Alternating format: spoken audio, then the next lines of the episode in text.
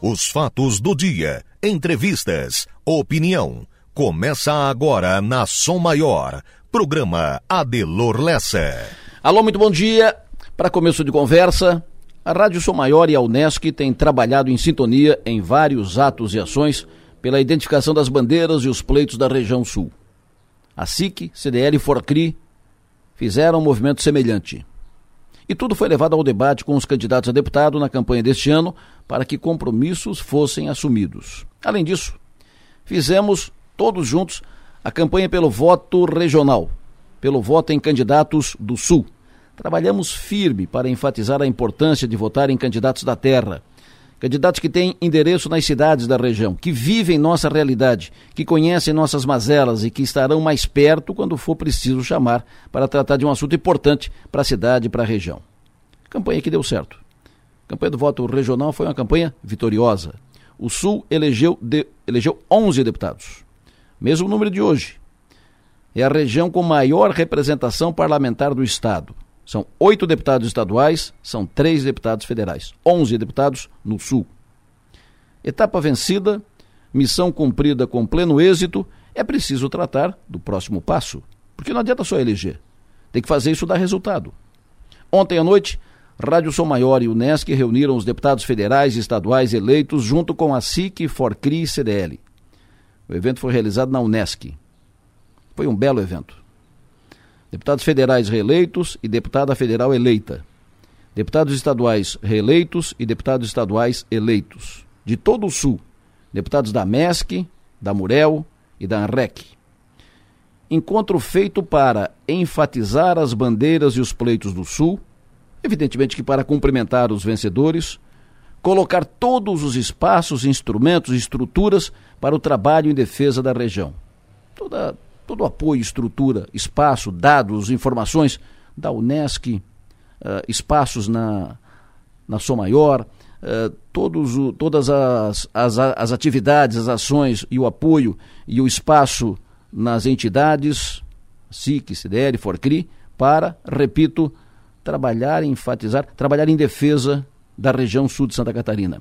E para fazer a defesa enfática, trabalhamos isso ontem, Conversamos muito com os deputados isso ontem. A defesa enfática da unidade em torno de causas comuns, causas do interesse coletivo, pela formação da bancada do Sul, que funcionou no atual mandato, funcionou bem e deu ótimos resultados. Porque é o que interessa a todos nós que vivemos aqui. A Som Maior tem o orgulho, maior orgulho, de estar de braços dados com a Unesc na defesa dos interesses da região Sul, porque isso está no nosso DNA. A gente dá voz ao Sul, cria engajamento e quer ver tudo acontecer. Porque queremos ver sempre dias melhores para todos aqui da nossa região. Pensem nisso e vamos em frente.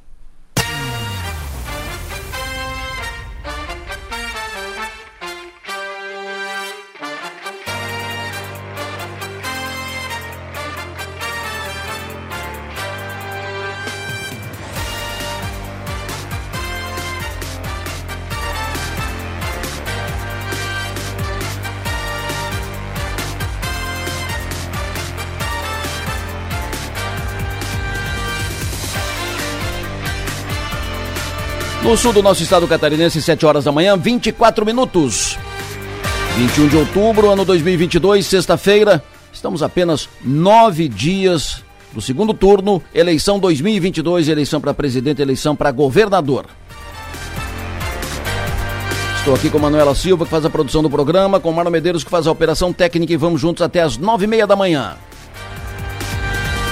Estamos à sua disposição aqui para mensagens, pautas, dicas. Interaja conosco no programa, espaço aberto, assegurado, fique à vontade, mande suas mensagens por áudio ou mensagem de texto, mande para o celular o WhatsApp 99984 7027. WhatsApp celular 99984 7027. Para nos ouvir além de sintonizar o FM 100,7, você pode acessar o link da sua maior que está disponível ali no portal 484 numeral 8 por extenso.com.br.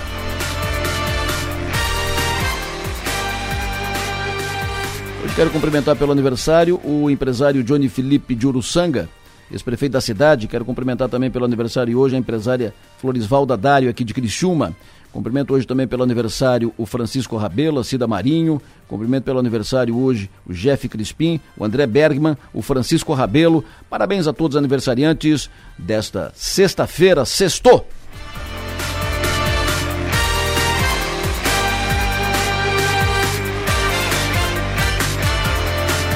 Primeira informação no programa, primeira informação do dia, Enio Bisalo. Bom dia. Pois não, bom dia para você, Adelor, bom dia para quem nos acompanha na manhã desta sexta-feira. Adelor, em Criciúma, nesta madrugada, tivemos a morte de um motociclista, um acidente, um acidente grave que aconteceu na rodovia Jorge Elias de Luca, bairro Nossa Senhora da Salete, fica próximo ao Nações Shopping. Por volta de duas e meia da manhã, o motociclista morreu ainda no local, ele pilotava uma Honda Bis e se chocou frontalmente contra um Ômega. Aos policiais, o motorista ele relatou que tinha um carro à sua frente, conseguiu desviar do motociclista, mas o motorista do Ômega não. E os dois colidiram frontalmente. Ele relatou que o motociclista trafegava na contramão. Acidente grave que tirou a vida de um motociclista nesta madrugada, rodovia Jorge Elias de Luca. E ainda, Serra do Rio do Rastro permanece interditada. Comunicado foi feito ontem, no fim da tarde, pela Secretaria Estadual de Infraestrutura e Defesa Civil de Santa Catarina. A medida foi tomada após constatarem em avaliação alto risco de novos deslizamentos no local. A estrada está fechada desde a manhã de quarta-feira. Nesse dia, houve duas quedas de barreira. E ainda de acordo com as informações, o tráfego na Serra do Rio do Rastro vai permanecer interditado pelo menos até o fim da tarde desta sexta-feira, onde novas avaliações serão feitas ao longo do dia e talvez no fim da tarde vai vir uh, novas informações se o trânsito será liberado ou se permanecerá interditado. Como rota alternativa, segue aberta temporariamente a passagem de veículos pela Serra do Corvo Branco, entre Grão-Pará, no sul do estado, e Urubici, na região serrana de Santa Catarina. Adelor. Muito obrigado, Enio Bis. Essa situação na Serra do Rio do Rastro, situação delicada. Eh, nós já falamos aqui, o... fecharam a serra por um ano, dois, quase dois anos, eh, para fa fazer as encostas e para um serviço intenso isso foi o anunciado para evitar deslizamentos e tal. Depois liber... quando liberaram, terminaram a, ah, terminou a obra, oh, perfeito. Quando liberaram, teve muito mais deslizamento do que antes. Negócio impressionante. Todo... agora quase todo mês fecha a serra. Quero cumprimentar o pessoal da Plazon, que estava numa feira na SATIC aqui nesta semana. Pessoal que está sempre ligado conosco. Um abraço, bom trabalho para vocês nessa sexta-feira. Vamos ao portal 48, redação do 48. Stephanie Machado, alô, bom dia. Bom dia, Delor. Bom dia aos ouvintes. Daqui a pouco, um dos destaques do 48 será de economia. Os juros altos estão impossibilitando a busca do consumidor por empréstimos. Segundo um relatório apresentado pela Serasa, a procura por operações de crédito diminuiu 12,2% em setembro, na comparação com o mesmo mês do ano passado. Essa foi a quarta queda mensal consecutiva. Todas as regiões registraram redução, mas o sul do país foi a que apresentou a segunda maior queda. De março de 2021 a agosto desse ano, a taxa Selic, que é o juros básico da economia, subiu de 2, de 2 para mais de 13% ao ano.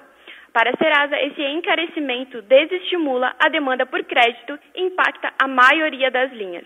Todos os detalhes sobre esse assunto podem ser conferidos logo mais no portal 48. Adelor. Perfeito, muito obrigado. Quero cumprimentar hoje também pelo aniversário a Isolete de Azevedo, que ela é funcionária do Sindicato dos Empregados no Comércio de Criciúma. Parabéns, sucesso e energia. Hoje nós vamos falar sobre uma promessa, um anúncio feito, um compromisso assumido pelo governo do estado em repassar recursos ao Hospital São José Criciúma. Lembra que nós falamos disso? Fizemos uma mesa redonda aqui, inclusive.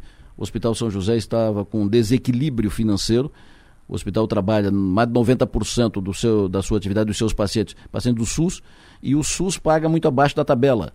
Então, o, há um desequilíbrio entre o custo do São José para atender os pacientes do SUS e o que o SUS paga. Um, um desequilíbrio de algo em torno de 3 milhões, 3 milhões e meio mês, que vai levar 40 milhões no ano.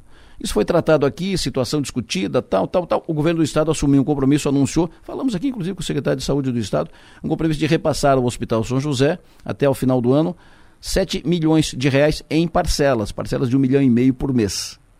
Estamos indo para o final de outubro e até agora nem um centavo. Não foi pago.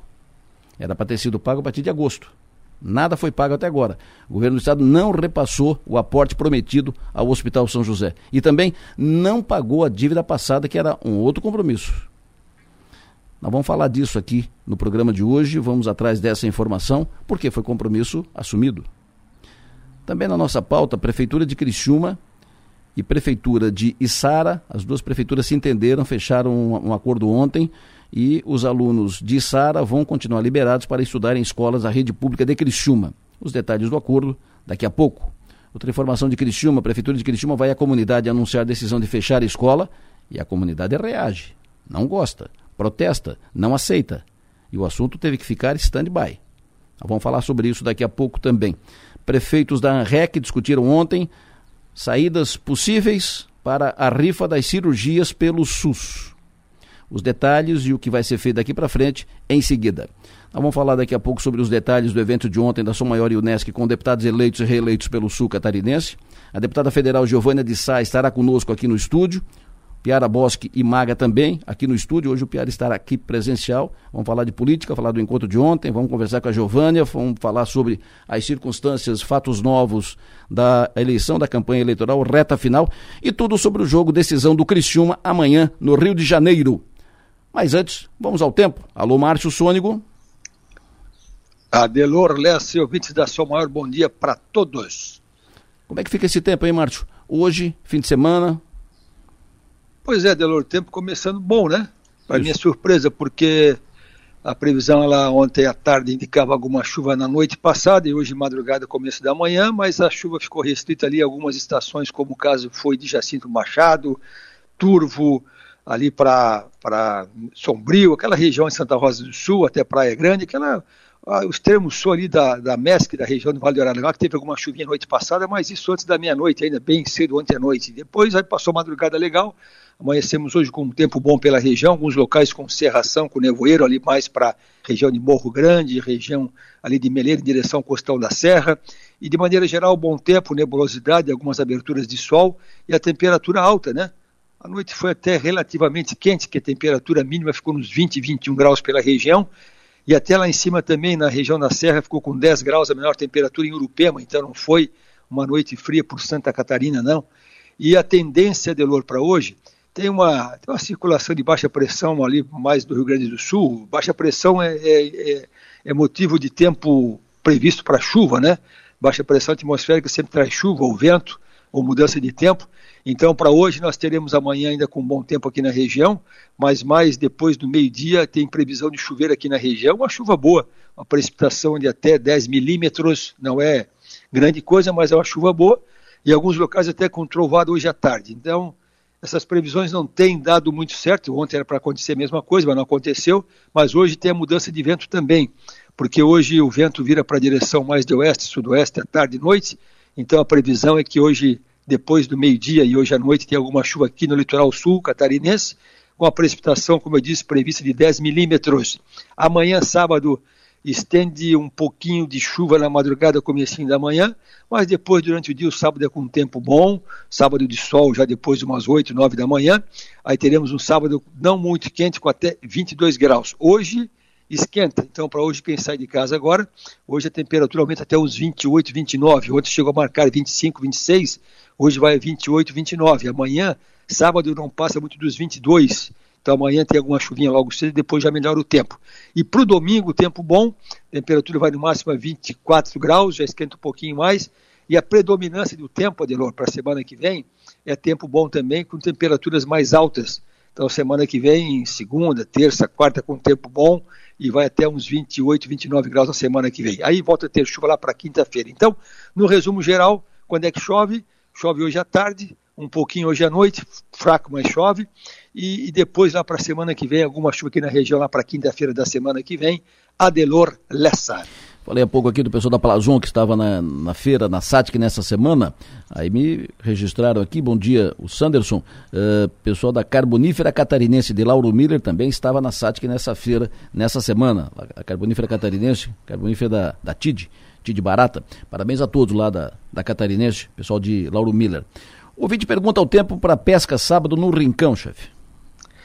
É, o ouvinte da pesca, assim, ó, o mar, como tem essa baixa pressão atmosférica, tem esse ventinho supra soprar hoje e amanhã, o mar vai estar um pouquinho mais agitado hum. hoje e amanhã.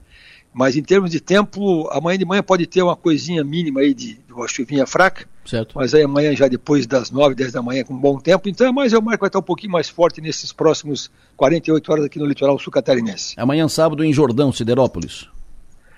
É, o, o sábado amanhã é, mudou um pouquinho a, a, previsão né, em relação ao que eu tinha ontem. Hum. Ele pode até amanhecer com um pouquinho de chuva no sábado logo cedo, viu? Tanto, tanto no Jordão ali quanto na própria cidade de Siderópolis não é nem questão de, de costão de serra, porque amanhã tem um resquício de uma chuvinha fraca começo da manhã, depois aí acontece um sábado bom, depois das nove da manhã, com tempo bom, sol com nuvens. O teu xará, o Márcio, está me perguntando onde vai ser a feira de domingo dos empreendedores e tal.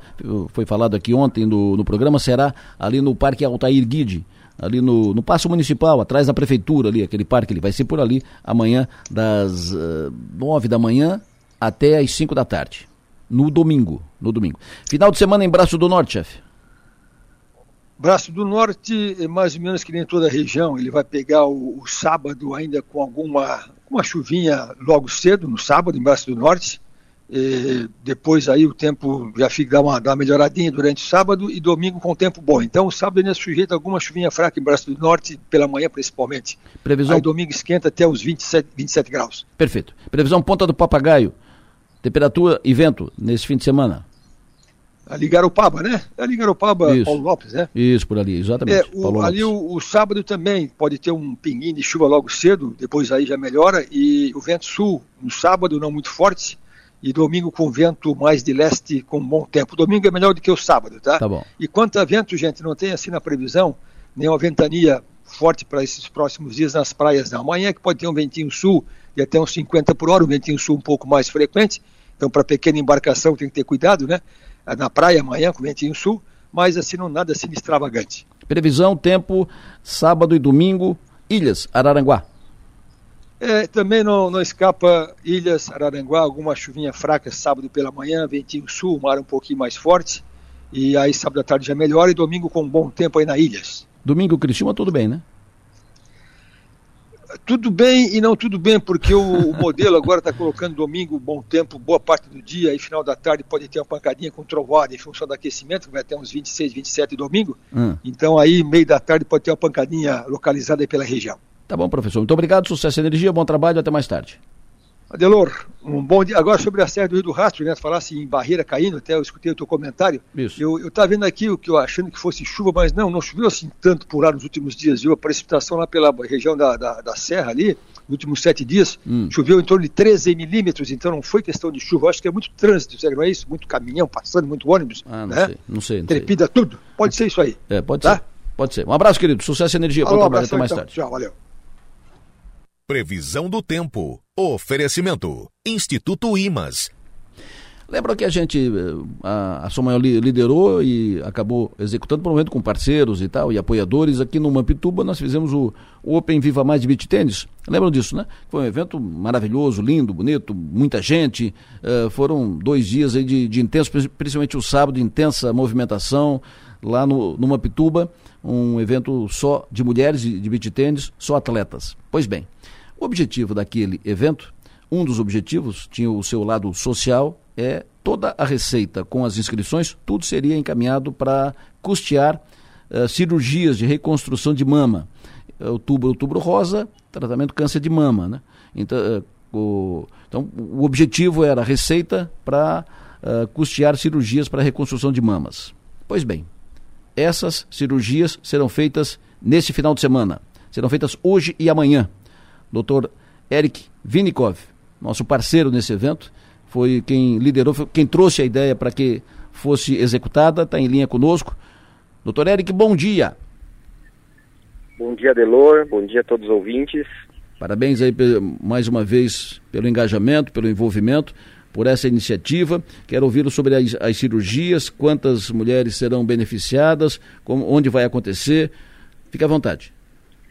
Bom, em primeiro lugar, Adelor, é, é, mais uma vez agradecer a, a, a rádio em nome da, da, da Alice, né, tua filha, que, que apostou na ideia né, de, do evento e também na, na, questão, como você comentou, não só social de, de reunir mulheres para praticar esporte, é, mas também para ajudar né, nesse, nesse projeto. Esse evento aqui é um evento da Sociedade Catarinense de Mastologia, né, é a, é a terceira edição desse evento. As outras duas edições tinham acontecido em Florianópolis e conseguimos é, dessa vez descentralizar esse curso de, de, da Sociedade Brasileira de Mastologia, que tem como objetivo é, levar é, técnicas de reconstrução mamária para os médicos mastologistas do estado. Né? Hoje nós temos aqui reunidos 15 médicos aqui do estado de Santa Catarina, é, que vão fazer parte assim de treinamento e troca de experiência é, em, em reconstrução mamária.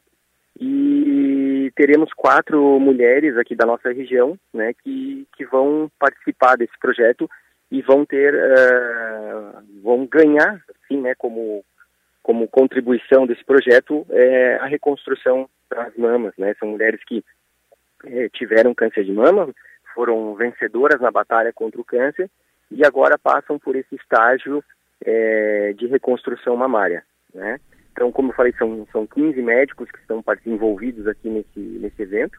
As cirurgias vão acontecer no Hospital São José, que tem sido também, além, além de todas as pessoas que se inscreveram e participaram, todos os apoiadores, é, o Hospital São José tem sido é, um grande parceiro também, também apostou e acreditou nesse, nesse projeto. Então, também cabe aqui o agradecimento ao Hospital São José é, em disponibilizar né, o, o, o centro cirúrgico, os funcionários, toda a equipe envolvida, a equipe de anestesia também do hospital. Então é muita gente envolvida, é uma grande responsabilidade, mas o dia chegou e, se Deus quiser, vai, vai acontecer e transcorrer tudo de forma é, tranquila e, e, certamente as pacientes né, vamos tratá-las com, com muito carinho, respeito e dedicação com o nosso trabalho para que elas possam ter mais qualidade de vida daqui para frente. Maravilha. Parabéns, viu, doutor Eric? Sempre à disposição para engajamento da, da Som Maior em causas assim de interesse coletivo, uh, ações de interesse social e muito bonito o gesto. Parabéns. Muito obrigado pela entrevista. Tem bom dia. Bom dia, obrigado também. Doutor Eric Vinikov, médico, mastologista, ele que está diretamente envolvido, faz agora a segunda parte do, do objetivo deste evento do Open Viva Mais de Beach Tênis. As cirurgias serão realizadas hoje e amanhã no Hospital São José, Criciúma. Como já registrei ontem, final do dia, no ponto final, e há pouco aqui, falei de novo sobre isso, está fechado um acordo, assunto resolvido, Fumaça Branca, Criciúma e Sara, havia uma decisão anunciada na segunda-feira da Prefeitura de Criciúma de que alunos de Sara não teriam libera liberação para matricular em escolas de Criciúma nesse ano 2023, a partir de 2023. São, é, tem uma centena mais ou menos de, de, alunos, um pouco mais, um pouco menos de alunos da, que moram na divisa de Sara com Criciúma e que ficam mais, muito mais próximos, né, moram muito mais perto de escolas de Criciúma do que de Sara e sempre estudaram nas escolas de Criciúma. E aí Criciúma resolveu uh, proibir. Uma, havia uma discussão sobre pagamento, tem que pagar para estudar, e aí faz, não faz e tal. Uh, Criciúma proibi, anunciou que não teria mais. Seguiram-se conversações, ajustes e tal, e uma reunião de ontem, realizada em Sara pela manhã, com representantes das duas prefeituras, técnicos das duas prefeituras, bateu o martelo, fumaça branca. O jornalista Charles Carnin, que é o assessor de comunicação da prefeitura de Sara, deu os detalhes. E ficou decidido o seguinte: vai ser feito um, o convênio para 2023, certo? A Prefeitura de Criciúma abre mão do valor de 2020, do convênio que foi feito em 2020, e também abre mão de não fazer convênios em 2021 e 2022. Nem teria como mais, né? Porque não tem nem lei autorizativa na Câmara da época para fazer o convênio, não teria mais como. Então é como se tivesse zerado e começa agora a partir de 2023, tá? Então, as matrículas dos alunos de Sara vão ser feitas, elas vão acontecer. Depois das matrículas feitas, aí vai ser mandada informação sobre a quantidade de alunos e, por consequência, o valor do convênio. E vai ser encaminhado um projeto para a Câmara de Sara pedindo autorização para firmar o convênio. Então, está feito o acordo, está resolvido. Perfeito. Então, resolvido, bola para frente. Ontem à noite, representantes da Secretaria de Educação de Criciúma estiveram no bairro São Domingos. Foram se reunir com a comunidade para anunciaram a decisão que estava, em princípio, tomada de fechamento da escola, Escola Augusto Pavei, lá do bairro São Domingos. Como argumento, a Secretaria de Educação uh, apresentou o baixo número de alunos, 81 atualmente, a existência ainda de turmas multisseriadas, a dificuldade de ampliação da estrutura existente, os resultados do IDEB abaixo da média municipal e tal. Como fechamento, os alunos seriam deslocados para outras escolas do bairro Quarta Linha. A comunidade reagiu forte, manifestou contrária ao fechamento da unidade escolar. Escola que existe há 70 anos. E a comunidade apresentou muitos argumentos crescimento do bairro duas vezes e meio maior do que o crescimento médio do município, resultado de outros processos de, de, de avaliação, dados e tal, e a comunidade não aceitou, não aceitou. Ficou definido que a representante da secretaria irá se reunir com o secretário municipal de educação para repassar a posição da, da comunidade e definir depois o que fazer. A comunidade está indignada com o assunto, não aceita a, o fechamento da, da escola. Aqui, por exemplo, estou recebendo, quando disse que ia tratar do assunto, recebi aqui manifestações de ouvintes moradores daquela região, um deles me escreveu assim, ó. Isso é uma vergonha. Trouxeram dados aleatórios ontem para justificar fechar no, nossa escola, sem levar em conta o esforço e o apreço que a comunidade tem com a escola de quase 100 alunos. Nossa comunidade está crescendo, dois loteamentos novos, temos que investir em infraestrutura para fomentar o crescimento e não fechar escolas. Pensamento retrógrado. Uh, não quero acreditar nos interesses políticos envolvidos. A comunidade levantou ontem dados técnicos, uh, não confere pelo que a secretaria quis justificar e assim por diante. Enfim, tem uma, uma, uma, questão delicada ali a ser encaminhada. A comunidade não está, a comunidade do bairro São Domingos, Criciúma, não está aceitando a conversa uh, e, e, a tese, né, e o, o relato e a intenção da Secretaria Municipal de Educação de fechamento da escola. Assunto que vai render nos próximos dias, nas próximas semanas, certamente. 7h48, Minuto Fiesc no ar. Esse é o Minuto Fiesc. Vamos falar de robótica como reforço do aprendizado para crianças. Está conosco Estela de Sá, que coordena o programa de robótica do SESI em Santa Catarina. Estela, há quantos anos o SESI oferece o programa e qual é o público alcançado? O SESI oferece seu programa de robótica desde 2006. Na Escola S, atende a partir do primeiro ano do ensino fundamental. E nas escolas públicas, de 75 municípios, é uma atividade de contraturno. Ele está inserido no que chamamos de educação maker, ou seja, educação mão na massa. A robótica estimula o interesse pela ciência, tecnologia, engenharia, artes e matemática. Os estudantes de Santa Catarina têm participado de competições em todo o Brasil e no exterior, conquistando excelentes resultados. Ah, e tem um detalhe: na robótica do SESI, os estudantes aprendem a montar e programar robôs, mas o aprendizado vai muito, muito além disso. O que tem além dessa parte específica de robôs? Além de planejar, projetar, construir e programar os robôs, os estudantes colocam em prática os conteúdos das diversas disciplinas. Neste modelo, eles aprendem fazendo, buscando soluções inovadoras para problemas do mundo real, sem perder os valores humanos. Dê um exemplo, por favor. Sim. Há alguns anos tratamos de abelhas e sua importância para a sociedade também tivemos o tema transporte de pessoas e mercadorias. Este ano, o foco é energia. As crianças olham para essas questões como um todo, verificam os problemas que existem em relação àquele tema e propõem uma solução criativa. O trabalho final é o robô que executa missões relacionadas ao tema. Estela, agradecendo a tua participação, gostaria de saber como o ouvinte pode ter mais informações. Na internet, o site é cesssc.org.br barra robótica. Eu que agradeço pela oportunidade e aproveito para lembrar que a formação em robótica fortalece a indústria. E a indústria é o coração de Santa Catarina. Isso mesmo, a indústria é o coração de Santa Catarina, da economia do Estado, movimento Estado 10 para as 8. Alô, João Nassif, bom dia. Bom dia, Delu. Tá, che... tá chegando a hora, né, meu? Tá chegando a hora, tô nervoso aqui já, ansioso. uh, será, o que será que vai. O Criciúma não, o, Criciúma não vai facilitar pro Vasco, hein?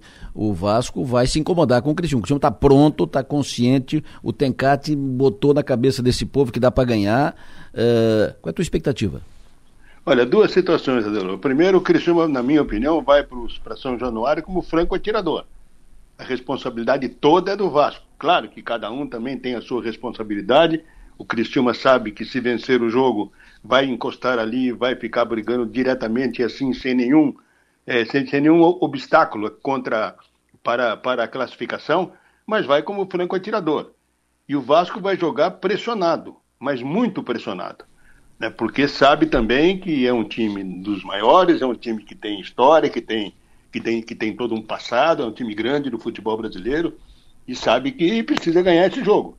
Porque se não ganha, meu amigo, aí vai depender lá do, quem sabe, do tapetão, né? Para poder encarar aí essa reta final com chances real de, de buscar o acesso. Claro que mesmo perdendo o jogo, ainda ficaria à frente do Criciúma um ponto, mas Criciúma teria, teoricamente, adversários mais fáceis nessa reta final. Então, para o Vasco é, é jogo de tudo ou nada. E o Criciúma é um franco atirador. E da forma como o Criciúma vem jogando, que foi, talvez tenha sido, ou talvez seja, né, um dos maiores, um dos melhores times nessa reta final de Série B, pela forma como o Tencate encontrou o ponto de equilíbrio da equipe, encontrou a forma de jogar, defesa muito forte, boa transição, falta pegada ofensiva. Mas isso aí é do jogo, isso aí é do jogo dependendo das circunstâncias, de um erro do adversário, de uma bola parada e até de uma jogada que o Criciúma tem dificuldade de apresentar, que é aquela aproximação do meio ao centroavante. Mas ao, ao centroavante não, aos homens de ataque, né? o Lohan e o, e o Igor. Mas o time está consolidado, o time está definido, e esse ponto é importante para poder pensar numa boa, num bom resultado por lá e quem sabe até uma vitória. Mas vai ser certamente um jogo muito tenso para o Vasco da Gama. Isso vai se transferir para a arquibancada e vice-versa. O Criciúma tem que também estar preparado para suportar a pressão que certamente virá. O que eu vejo e acho interessante, Nassif, é um otimismo nessa cidade, um negócio impressionante. Eu tava, vou dar um exemplo. Ontem estava conversando com o Laércio, aqui, que é diretor do Hospital São José Criciúma, o Laércio, que está morando aqui, trabalha aqui já há alguns anos, mas ele é da capital, então ele é havaiano. O time dele está em, em, bancarrota, ele, uh, ele reconhece. Mas ele diz: não, não, não, o Criciúma vai ganhar. Ele tá, o Hospital São José tem camarote aqui no estádio Gilberto Wilson, ele vai praticamente todos os jogos, ele, ele está impressionado com o Criciúma e ele diz, não, não, o Criciúma vai ganhar. O Criciúma vai ganhar do Vasco. E os jogos do Criciúma, o, a tabela é mais, muito mais favorável depois desse jogo de amanhã para o Criciúma do que para o Vasco. É isso mesmo. Eu acho que essa, essa confiança né, que tem o torcedor e essa empolgação, mesmo que não seja torcedor efetivo, mas está sentindo o clima, isso. Isso, aí é, isso aí é fundamental. É fundamental e tem sido fundamental assim nos jogos no Heriberto Wilson. Porque a gente tem visto aí a torcida comparecendo, a torcida empurrando, a torcida fazendo a sua parte e os jogadores respondendo da mesma forma. Então essa empatia que surgiu aí esse ano de torcida-time realmente tem sido ponto importante para a campanha que o Criciúma vem fazendo. Então acho que essa empolgação de todos aqui é mais do que justa, né, pela forma como o Criciúma vem jogando e pela forma como ele tem, ele pode encarar o Vasco da Gama lá. E também tem o seguinte, né, como o Vasco da Gama vem jogando. É um time que oscila muito, é um time que não tem uma estrutura montada assim que possa dar ao seu próprio torcedor a confiança que o torcedor do Criciúma tem aqui. Então, por isso é importante né, que o torcedor continue nessa balada, continue nessa nessa empolgação, transfira isso, o time deve estar indo daqui a pouco embora para o Rio de Janeiro, né? Hum. Transfira isso para a equipe e a partir daí, então, aguardar amanhã, quatro e meia, para o início do jogo, com a grande possibilidade de buscar um resultado. Fechou, meu. Tamo junto, um Valeu. abraço. Até mais tarde. Até daqui, a, até daqui a pouco, um abraço. No Fio do Bigode. Oferecimento: Raibel e Clínica Odontológica Doutor André Lima. Alô, Manuela Silva. Uh, quais são os destaques de agora aí nas redes? Bom dia, Delor. Bom dia aos ouvintes. A gente começa hoje com o Twitter. Né? Um, o mais comentado agora no Twitter é a palavra Coldplay, porque começaram a venda para os ingressos do show em São Paulo, Curitiba e Rio de Janeiro no ano que vem. No G1, destaque para endividamento recorde das famílias será desafio para o próximo governo e Mário mais Habits inova e, e evolui para fazer de uma boa ideia um ótimo game. No UOL, destaque para Mulher é Isca Fácil, como é a abordagem de tráfego sexual em aeroportos, e sair do emprego dos meus sonhos, pedidos de demissão batem recorde. No NSC, TSE amplia poder na reta final da eleição e reduz prazo para exclusão de fake news, e o Hospital de Blumenau leva Oktoberfest para ala pediátrica e pacientes viram Frida e Fritz.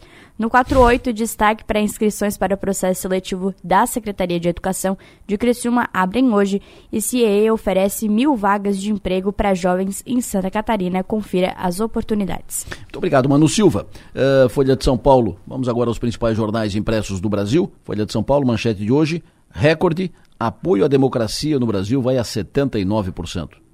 Ótima notícia. Apoio à democracia no Brasil vai a 79%, de acordo com pesquisa de, do Datafolha, pesquisa feita nesta semana. Uh, quem vai ganhar a eleição? Quem vai ganhar a eleição é que eu for mais competente na busca do voto, no convencimento das pessoas. Agora, o importante é que o processo democrático seja fortalecido, preservado e fortalecido, que o resultado seja assimilado e bola para frente, porque no dia seguinte ninguém vai pagar os teus boletos, entendeu? Bola para frente. Essa notícia do, do crescimento do apoio à democracia no Brasil é uma excelente notícia, ótima notícia. Seguindo com os jornais, Jornal Estado de São Paulo, TSE amplia seu poder de barrar conteúdo de campanha que considere falso. Jornal O Globo, TSE em curta prazo para retirada de fake news do ar. Por aqui, jornais impressos, Tribuna de Notícias, hospitais não cumprem meta para a realização de cirurgias eletivas e Jornal Gazeta, espaço público pode ser destinado ao Hospital São Donato. Manchetes do dia. Oferecimento. Itagres. Excelência. Moda e arte. Depois do intervalo, nós vamos falar sobre o encontro de ontem na Unesc, encontro com os deputados eleitos pelo Sul Catarinense, Unesc Sou Maior, junto a SIC, CDL, Forcri e os deputados eleitos federais e estaduais pelo Sul Catarinense, encontro de ontem à noite. Piara Bosque, alô, bom dia. Bom dia, Delor, bom dia, Maga. Prazer tê-lo aqui no estúdio. Sempre, sempre uma honra tê-lo aqui no estúdio. Sempre bom estar aqui no belíssimo estúdio da, da Rádio Sou Maior aqui, agora com penumbras na, na janela. penumbras aonde? Na política ou piara? Não, eu tô vendo ali a manchete na televisão ah, dizendo que o tá. TSE cobra a civilidade das campanhas de, de Lula e Bolsonaro. Cobre multa, que civilidade não vai rolar. e multa pesada. Carrega na multa. Maga, bom dia. Bom dia, Delor. Bom dia, Piara. Primeiro encontro aqui, né, no estúdio. É a primeira vez nós estamos os três vez, aqui, é, né? É verdade. Oh, chamou alguém pra botar uma foto? Lógico. Com certeza. Manu, vem cá.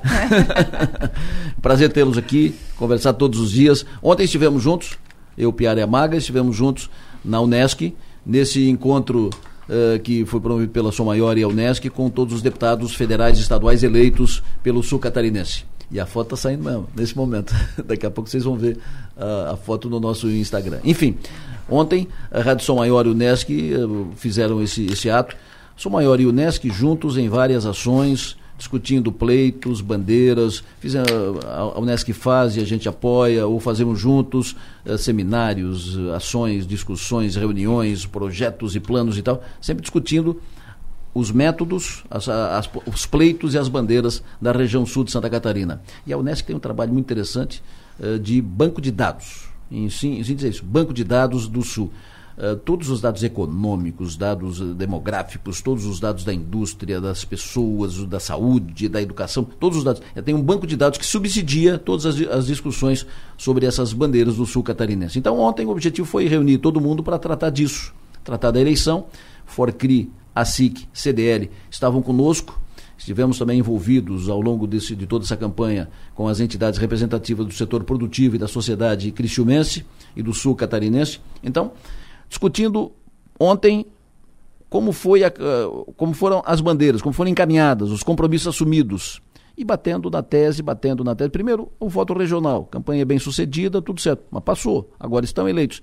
Então, a partir de agora, a, a tese, a ideia e o projeto e o apelo é para que trabalhem juntos os deputados eleitos pelo Sul em torno de causas comuns. Tem causas específicas que cada deputado vai encaminhar, apresentar, demandar e tal, mas tem causas que são do interesse coletivo e que é importante que os deputados do Sul cumpram com o papel e uh, compromissos assumidos e trabalhem juntos, como trabalharam nesse ano em várias demandas fazendo funcionar a tal Bancada do Sul. Ontem estiveram lá conosco quase todos os deputados federais e estaduais eleitos.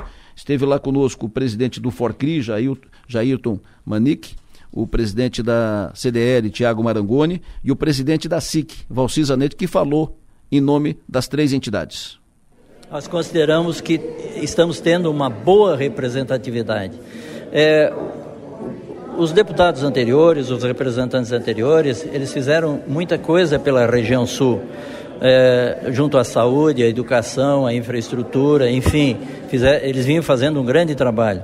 E nós temos muita coisa para fazer ainda. Nós estamos trabalhando no sentido do desenvolvimento da região sul. Então são muitos pleitos, são muitas obras tanto na saúde, quanto na educação, quanto, quanto na segurança e também na infraestrutura. Inclusive, nós estamos distribuindo a eles os nossos pleitos, né? Os nossos pleitos, ou seja, os pleitos, as necessidades que nós vamos trabalhar aí nos próximos anos. A reitora da Unesc, que estava lá acompanhada de pró-reitores, de técnicos da, da Unesc, um time forte da, da Unesc lá, uh, tratando com deputados eleitos e oferecendo já, já sugestões, colocando à disposição os espaços da Unesc para o tratamento das bandeiras, encaminhamento das bandeiras do sul catarinense. A reitora, evidentemente, falou por toda a Universidade do Extremo Sul Catarinense, que hoje tem um exército de algo em torno de 14 mil alunos. Nós é, fizemos toda uma campanha também na universidade, em todo o Sul, onde temos interlocuções pelo voto regional, pela defesa das pautas e das bandeiras que promovem o desenvolvimento do nosso Sul. E hoje trouxemos aqui na Unesco os deputados eleitos e reeleitos para que pudéssemos reafirmar o nosso compromisso e também o deles, com pautas que já são conhecidas, que estão em discussão nas, na nossa macro região sul e que poderão pautá-los agora nos novos mandatos. Reitora, o segundo turno vem aí e a Rádio São Maior vai estar junto com a Unesco também, né? Sim, estaremos juntos na cobertura da, do segundo turno agora no dia 30. Estaremos acompanhando os candidatos aqui em Santa Catarina e estou certa de que teremos aí uma bela discussão. Perfeito. Muito, tudo muito bem organizado ontem lá na Unesc, muita gente da, da Unesc junto. E os deputados federais Júlia Zanata, Ricardo Guido Daniel Freitas estavam conosco lá. Júlia falou logo depois da manifestação e da apresentação das, das bandeiras do Sul. Também quero estar aqui presente dos municípios, sabendo como meu mandato pode ajudar né, cada município. E aqui é a região sul, né? Sou aqui de Criciúma, tenho residência aqui em Criciúma. Então é bom assim esse encontro que nós tivemos aqui para conhecer o que, que a universidade, o que, que a Unesc pensa, o que, que a SIC pensa, que, que a gente pode planejar aqui durante esses quatro anos com a bancada do Sul, dos estaduais, dos federais, a, a academia, né, a universidade e a classe empresarial. Júlia Zanata, deputada eleita, fato novo, uma das caras novas que saiu da, da eleição. Ricardo Guide, deputado federal reeleito, falou conosco. O mandato que está chegando, né? Eu sempre falo que o novo mandato é, não é um prêmio, e sim é uma oportunidade de trabalhar para que a gente possa chegar daqui a quatro anos, ao final desse mandato, olhar para trás e ver que esses quatro anos de trabalho com certeza valeram a pena. É isso que a gente quer fazer, né? Então aproveitar também para parabenizar aqui a Unesc, a, a Rádio Som Maior, as entidades aqui de, é, dos representativas do setor produtivo por este encontro, né, para alinhar pautas né, e unindo forças a gente possa juntos é, trabalhar pela solução dos problemas do sul catarinense. Deputado federal Daniel Freitas, deputado reeleito, também esteve lá conosco, participou da primeira parte do, do evento ontem depois teve que sair em função de um, de um compromisso pessoal, mas esteve lá conosco, participou da, da, da primeira parte e por isso ele acabou não sendo ouvido pela nossa reportagem que estava lá. Deputados estaduais, deputado Júlio Garcia estava lá. E a união da, da, bancada, da bancada do Sul é que é importante, tanto a federal quanto a estadual. Nós tivemos nesse período muitas conquistas, né, fruto da união da bancada. E é isso que nós vamos continuar defendendo. Através da nossa união, ter força suficiente no governo estadual, a bancada estadual, no governo federal, a bancada federal, para que os pleitos do Sul possam se tornar realidade. Deputado federal reeleito também, deputado Volney Weber. É, a campanha regional ou a campanha pelo Sul, é, ela é importante porque conscientiza as pessoas a entender de que quem está mais próximo ele enxerga melhor as necessidades e as deficiências que tem. Então, logo ele vai ditado, né? O que, o, que, o que não, não se enxerga, o coração não sente, né? Então, realmente, esse, esse voto, esse trabalho, essa campanha do voto regional, ele foi muito importante, porque tão logo mostrou a força que tem isso, né? A, consequentemente, permanecemos com a mesma bancada. Deputado federal também reeleito, deputado estadual, aliás, também reeleito, deputado Rodrigo Minuto é o reconhecimento né, da nossa união, do nosso trabalho, de todos os parlamentares que contribuíram para que, através dos seus mandatos, pudessem trazer novos investimentos para a nossa região sul, demonstrando essa, essa humildade e esse bom relacionamento que tivemos e que com certeza queremos continuar tendo ao longo dos próximos quatro anos. Deputados eleitos, e aí deputados de primeiro mandato, deputado Pepe Colasso já assumiu nesse mandato há alguns dias 60 dias. Ele ficou suplente, assumiu alguns dias, mas não foi eleito na, em 2018. Agora sim, deputado estadual eleito, Pepe Colasso esteve conosco. E defendendo principalmente, tentando clarificar, esclarecer para a população aqui da região sul o quão é importante a representatividade regional. Na eleição nós defendemos essas bandeiras, aquilo que a gente achava necessário para o desenvolvimento de forma ordenada dos nossos municípios, da nossa região, né? sempre batendo muito nessa tecla, porque eu sempre acreditei e acredito que uma região ela cresce com força política. Agora nosso compromisso é trabalhar forte aí pelos modais necessários para o desenvolvimento da região sul. Deputado estadual eleito, cara nova na Assembleia, representante do Sul Catarinense, deputado estadual Tiago Zilli e eu acho que é um novo momento. Muito contente hoje de estar aqui, porque quando tu consegue aproximar a universidade, a imprensa, ver, falar com a reitora Luciana Sereta, falar com a Delor Lessa, falar com Piara, com a Maga, com pessoas que querem contribuir e com os deputados que são eleitos, isso só pode trazer muitos benefícios para todos. E também, cara nova na Assembleia a partir de janeiro do ano que vem, a partir de fevereiro de, de ano que vem, deputado eleito, deputado de primeiro mandato, deputado Stener Sorato. Agora é corresponder a essa expectativa do eleitor com a gente, fazendo um trabalho é, é respeitável, respeitando o dinheiro público, respeitando as pessoas e esse é o meu objetivo maior, trabalhar incansavelmente cada um, cada dia dos quatro anos. Então, primeiro agradecer a presença dos deputados. Muito obrigado ao a deputada Júlia Zanata, deputada eleita Júlia Zanata, ao deputado reeleito Ricardo Guide, ao deputado reeleito Daniel Freitas, aos deputados estaduais, deputado estadual reeleito Júlio Garcia, deputado estadual reeleito Volney Weber, deputado estadual reeleito Rodrigo Minotto, deputado estadual eleito Pepe Colasso, deputado estadual eleito Tiago Zilli, deputado estadual eleito o Stener Sorato, o Soratinho, e também agradecer a presença dos dirigentes da SIC, CDL e Forcri, uh, a SIC Zanetti, uh, CDL, o Tiago Marangoni, uh, Forcri, o Jairton Manique e todo o timaço da Unesc que estava lá presente, liderado, o timaço liderado pela reitora Luciane Sereta. Os deputados estaduais José Milton Schaeffer e Gessé Lopes não estiveram ontem conosco, dois deputados estaduais reeleitos pelo Sul, e suas ausências plenamente justificadas. O o, o, Zé Milton tinha uma viagem previamente marcada, agendada, passagem comprada, foi, tinha um compromisso familiar, um filho que mora em Fortaleza, e o Gessé teve um problema de, de agenda plenamente justificado, tentou fazer um bate-volta, ele tá, tem agente em Biguaçu, mas tentou, se, se empenhou e tal, não conseguiu, mas enfim, estavam todos muito bem representados. O Piara Maga, quero, quero ouvi-lo sobre tudo que foi falado ontem lá, uh, e evidente muitas informações de, de bastidores lá. Saí de lá ontem convencido, por exemplo, que é muito provável que tenhamos um, de, um deputado do Sul secretário do Jorginho. Pode falar? Acho que não, sei. Acho que ele vai ficar é, nessa nesse é aquele momento em que eu escrevi aqui, vamos botar, vamos, vamos falar depois do dia. Mas eu acho que primeiro eu queria fazer um, um um testemunho que é importante, porque às vezes quem está na região acha que as coisas são naturais e acontecem naturalmente. Uh, eu tenho viajado o estado, acompanhado várias uh, entidades regionais uh, que fazem campanhas de voto útil. Voto e, e, é importante voto regional. de voto regional isso e é também é voto útil também é e é importante ressaltar que o que Criciúma consegue é, que, é o que todas as outras regiões querem é muito a, a, forma como o Criciumense, como a região, como o Sul, como a REC e como a região Sul uh, conseguem uh, focar os seus votos e manter uma representatividade parlamentar, às vezes até maior do que a sua população, é muito impressionante. E isso, isso é resultado, a gente viu lá, três federais, os oito estaduais da região Sul, né? Uh, por exemplo, Joinville tem um deputado federal. Joinville, que tem o maior eleitorado do estado, elegeu o Zé Trovão. E, e, e, e, o Zé Trovão nem deve sua eleição a Joinville, porque o Zé Trovão foi o sétimo mais votado em Joinville. Então, é, não, não precisava daqueles votos de Joinville para se eleger. O, o, Florianópolis, a capital do estado, a grande Florianópolis, envolvendo os a, a, a, região ali, não tem deputado federal no próximo mandato. Bah. O deputado, uh, eu vou dizer para vocês quem é deputado federal de Florianópolis. Hum. Júlia Zanata. Foi, foi uma das mais votadas lá. Votação, Sim, é. ela teve uma boa votação lá.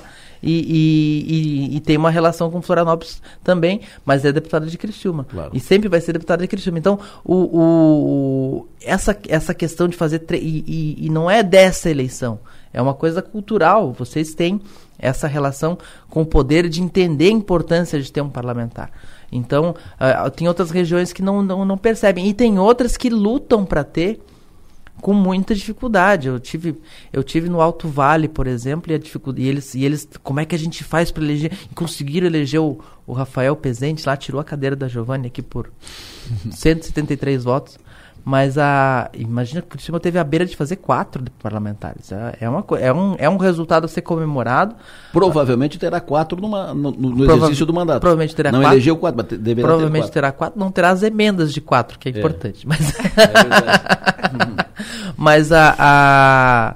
Então é algo a ser muito, muito ressaltado. São dois, dois na bancada federal dois deputados que são jovens, mas que vão para a segunda experiência, ou seja, não é não, é, gente que já sabe onde fica o banheiro do Congresso, né? Já, já, sabe onde fica os lugares, já sabe onde bater, sabe sabe quem, quem é o, onde é, é o melhor cafezinho dos ministérios em Brasília, etc. A Júlia vai chegar não é não, não, não é uma pessoa que não, não chega totalmente crua porque a relação dela com o governo Bolsonaro criou uh, fez como ela pelo cargo dela que ela tinha na Embratur também circulou bastante Uh, a Giovanni é uma perda, porque a Giovanni é uma deputada que trabalha muito, mas uh, Cristina está muito bem representada, inclusive aqui na LESC também. Uh, então é algo a ser louvado, é algo que, que, que me chamou bastante atenção ontem a bancada do Sul e a, a, possibilidade de ter uma coesão de, de discurso, de, de, atua, de, atuação conjunta. O, o, evento de ontem foi muito importante para isso. Maga? Vou destacar três pontos, Adelor. E começo é, citando o próprio Observatório Social da Unesc que tem participação nisso, pela questão de, de levantamento de dados e de o quanto isso é importante para o desenvolvimento do planejamento que é feito. A, as ações de entrega de, de, de pautas, a, quando eles ainda são candidatos, né? Eu acho que isso revela muito dos anseios da nossa região e faz com que engrandeça não só as campanhas, eles conseguem visualizar isso melhor, a sociedade consegue visualizar melhor e entender qual é a busca de toda, de toda a região. E eu acho que isso é, é parte importante dessa conquista que o Piara citou, que sim, é, é destaque para todo mundo. Né? O segundo ponto é, é dizer que, que eu concordo absolutamente com, com quando ele fala sobre a, a força disso. Eu acho que tem muito do, do eleitor, obviamente, né? é ele que deposita o voto, mas as campanhas que são feitas pela imprensa local, pela pelas entidades, pela, pela, pela SIC, pela Unesc, por, enfim, por e todo um mundo. Um bairrismo saudável também. Um bairrismo saudável, para dizer assim, ó, gente, vamos, vamos, vamos puxar aqui para o nosso, pro nosso puxadinho, né? E a outra, o outro, a outra percepção é a respeito do próprio encontro. Eu acho muito, muito interessante, é, especialmente em anos, né? Não é mais em, em tempos. Né? São anos seguidos que a gente está vendo a política acontecer também na internet, né? É, é, é um, é um é uma, um terreno dividido, né? O virtual e o real. E o quanto a, a, a coisa real, né? O encontro real entre as pessoas realmente é, é, muito mais importante do que tudo. Então, estar lá, observar o, os parlamentares, né? Eleitos, reeleitos, estaduais, federais e ver que, de fato, né? A gente tem, tem muito a comemorar por isso, mas também por entender que a gente provavelmente não vai viver tempos de guerra, né? Uhum. E, e, ver o quanto o convívio é, presencial é valoroso e, e, sai daquela, daquele âmbito, daquele terreno hostil que muitas vezes é o digital. É, eu lembro na, numa data atual, para citar um caso só, e eu falei sobre isso ontem lá no, no encontro, uh, tinha uma encrenca aqui, um, um assunto enterrado que não andava, não resolvia, que era o Centro de, de Inovação. Todos os outros das outras regiões foram encaminhados. Uh, uns já, já, já concluíram, já estão funcionando, outros estão sendo concluídos, estão sendo implantados, e o nosso estava ali, tra uh, trancado, travado, sem andamento. Uh, isso foi discutido e foi, foi feita, foi tratado numa reunião da bancada do Sul. Os oito deputados do Sul trataram disso e decidiram, vamos fazer esse negócio sair do papel fizeram uma negociação com o governo, a Assembleia devolveu um recurso necessário para fazer o Centro de Inovação, devolveram para o governo com o compromisso de o governo repassar esse dinheiro para a obra do Centro de, de Inovação. Uh, atrasou o, o, processo por questões de, de, licitação, questões técnicas e tal. A Unesc, no entendimento com a SIC, com a Prefeitura, uh, cedeu o espaço aqui atrás, aquele prédio antigo, inacabado aqui, atrás do, do Angelone. Uhum. Esse prédio está sendo reformado equipado e o centro de inovação começa a funcionar em março. Isso é um resultado prático dessa atuação coletiva dos deputados da, da região. Acho que dá para citar também a lei de transição energética, Isso, que foi importante. outro movimento rápido, né, É. que aconteceu com a União E que foi Todos. citado ontem lá pelo, pelo Guide e o Daniel também fa- Uhum. falou sobre isso, eles foram importantes, o Valcir falou so- sobre isso também e que foi muito importante. Entre outras tantas demandas, Porto Seco, mais isso, anel viário e tal. Então é importante que essa, essa articulação seja mantida, essa unidade. Repito, é claro que tem demandas de cada deputado. Um deputado vai tratar disso, o outro tem mais aquilo para tratar e tal. Demandas que são específicas de cada mandato, de cada deputado, pelas suas relações. Mas tem aquelas que são do interesse coletivo, que interessam a todos e que eles podem tocar ah, adiante. Eu acho importante também que a gente eu- a conversa de bastidor que a gente teve Isso. lá, né? Então ali a gente saiu já com algumas conversas sobre prefeitura de Criciúma, sobre presença da LESC. Pululam candidatos. É, oxe. É, a Prefeitura de Cristiúma, essa eleição 2024 vai ser muito interessante, né? Tem Foi- muitos possíveis candidatos. Porque é, é, é, é- é uma eleição em que o Clésio Salvaro continua sendo a principal figura eleitoral da cidade, mesmo que não tenha conseguido eleger seus candidatos, eles fizeram boas votações aqui, aqui em Criciúma, mas ele não é ele não é o candidato, né? E a, e a eleição não é sobre ele. Porque a gente viveu aqui em Criciúma eleições em que, por exemplo, a eleição suplementar de 2013, ele não era o candidato, mas era sobre ele. Mas era, né? Era. Ele não era, É, mas era, né? ele era o tinha disfarçado. ca- Ele tinha, acabado de ser reeleito com 80% Exatamente. dos votos, foi caçado e o povo diz, não, é ele. E, e aí o, o, então significa que ah, o, ah, o primeiro mandato do Clésio, o segundo mandato ele não, não pôde assumir, a eleição suplementar foi sobre ele, mais dois do Clésio. Então a gente tem um, um, um pós-Clésio que não tira o Clésio do jogo, mas que há a, a, a 15 anos o Criciúma vai para a urna para decidir sobre o Clésio Salvaro. E não é o caso dessa vez. Vai decidir uma eleição quem é o finalmente quem é o sucessor do Clésio Salvaro. Até, Isso. até tirando esse peso do ombro do próprio Clésio, né? Mas o Clésio vai ter que mostrar que consegue transferir esse voto, né? Que consegue escolher um candidato e, e, e dar e carregar peso eleitoral nele. E ao mesmo tempo gente vai ter um PL com dois deputados federais na cidade e o Ricardo Guide com seu segundo mandato de de deputado federal, talvez tenha o apoio do PL do B ali, do, do PL Júlia. Então, PL do B é mas o, o, o e, e uma esquerda que tenta renascer na cidade através da Giovana Mondato que teve uma bela votação para deputado federal também poderia eh, o PT a Federação PT PCdoB tinha direito a uma cadeira se algum candidato a mais se algum candidato alcançasse a votação mínima que é em torno de 50 mil votos ela fez 38 ela ficou muito perto de se eleger Eu não, eu não vejo a Giovana com possibilidade de ser candidata a prefeita. Ela disse para mim, para Maga aqui né, nessa semana que não, não vai disputar a prefeitura, tem sido estimulada e tal. Ela vai disputar a reeleição para Mas, vereadora. mas mesmo que ela não dispute, é uma força nascente Ah, re- em reconstrução e que vai ter que buscar uma cara para isso, que Isso. certamente não são as caras desgastadas que o PT e a esquerda trouxe nas eleições para prefeito das, últimas vezes. Se vocês me perguntarem, eu tenho uma sugestão, mas não vou dizer agora. Oh. Ah, mas aí não vale, né, Adelor? Como é que é esse negócio? Tem uma A esquerda, a esquerda aqui na região tem que se reconstruir. Ela sai mal da, da eleição, ela não, não elegeu nenhum deputado em todo o Grande Sul catarinense, nem estadual, nem. Mas a expectativa nem era, era difícil eleger. Então, É, mas- o resultado da Giovana. Né, Então, mas é a confirmação disso. A é um esquerda resultado continua precisando se re, Por exemplo, se a, re- e com se dificuldade, refazer. com a várias dificuldade, A Giovana muito. Mondar, por exemplo, teve mais votos que a Julia Zanata. Isso. Então, opa, tem uma coisa acontecendo ali. É uma reconstrução. A Uhum. esquerda morreu na cidade. Morreu na região. A Giovana, ela Monda- vai- a Giovana Mondardo foi a quarta mais votada para federal em Criciúma. Primeiro foi o Daniel com nove- 19,955, depois a Giovana de Sá com 13,598, depois o Guide com 13,582, ou seja, a Giovana e o Guide Uhum. praticamente empatados, e depois a Giovana Mondardo que fez 10.409 votos, quase 10.500 votos.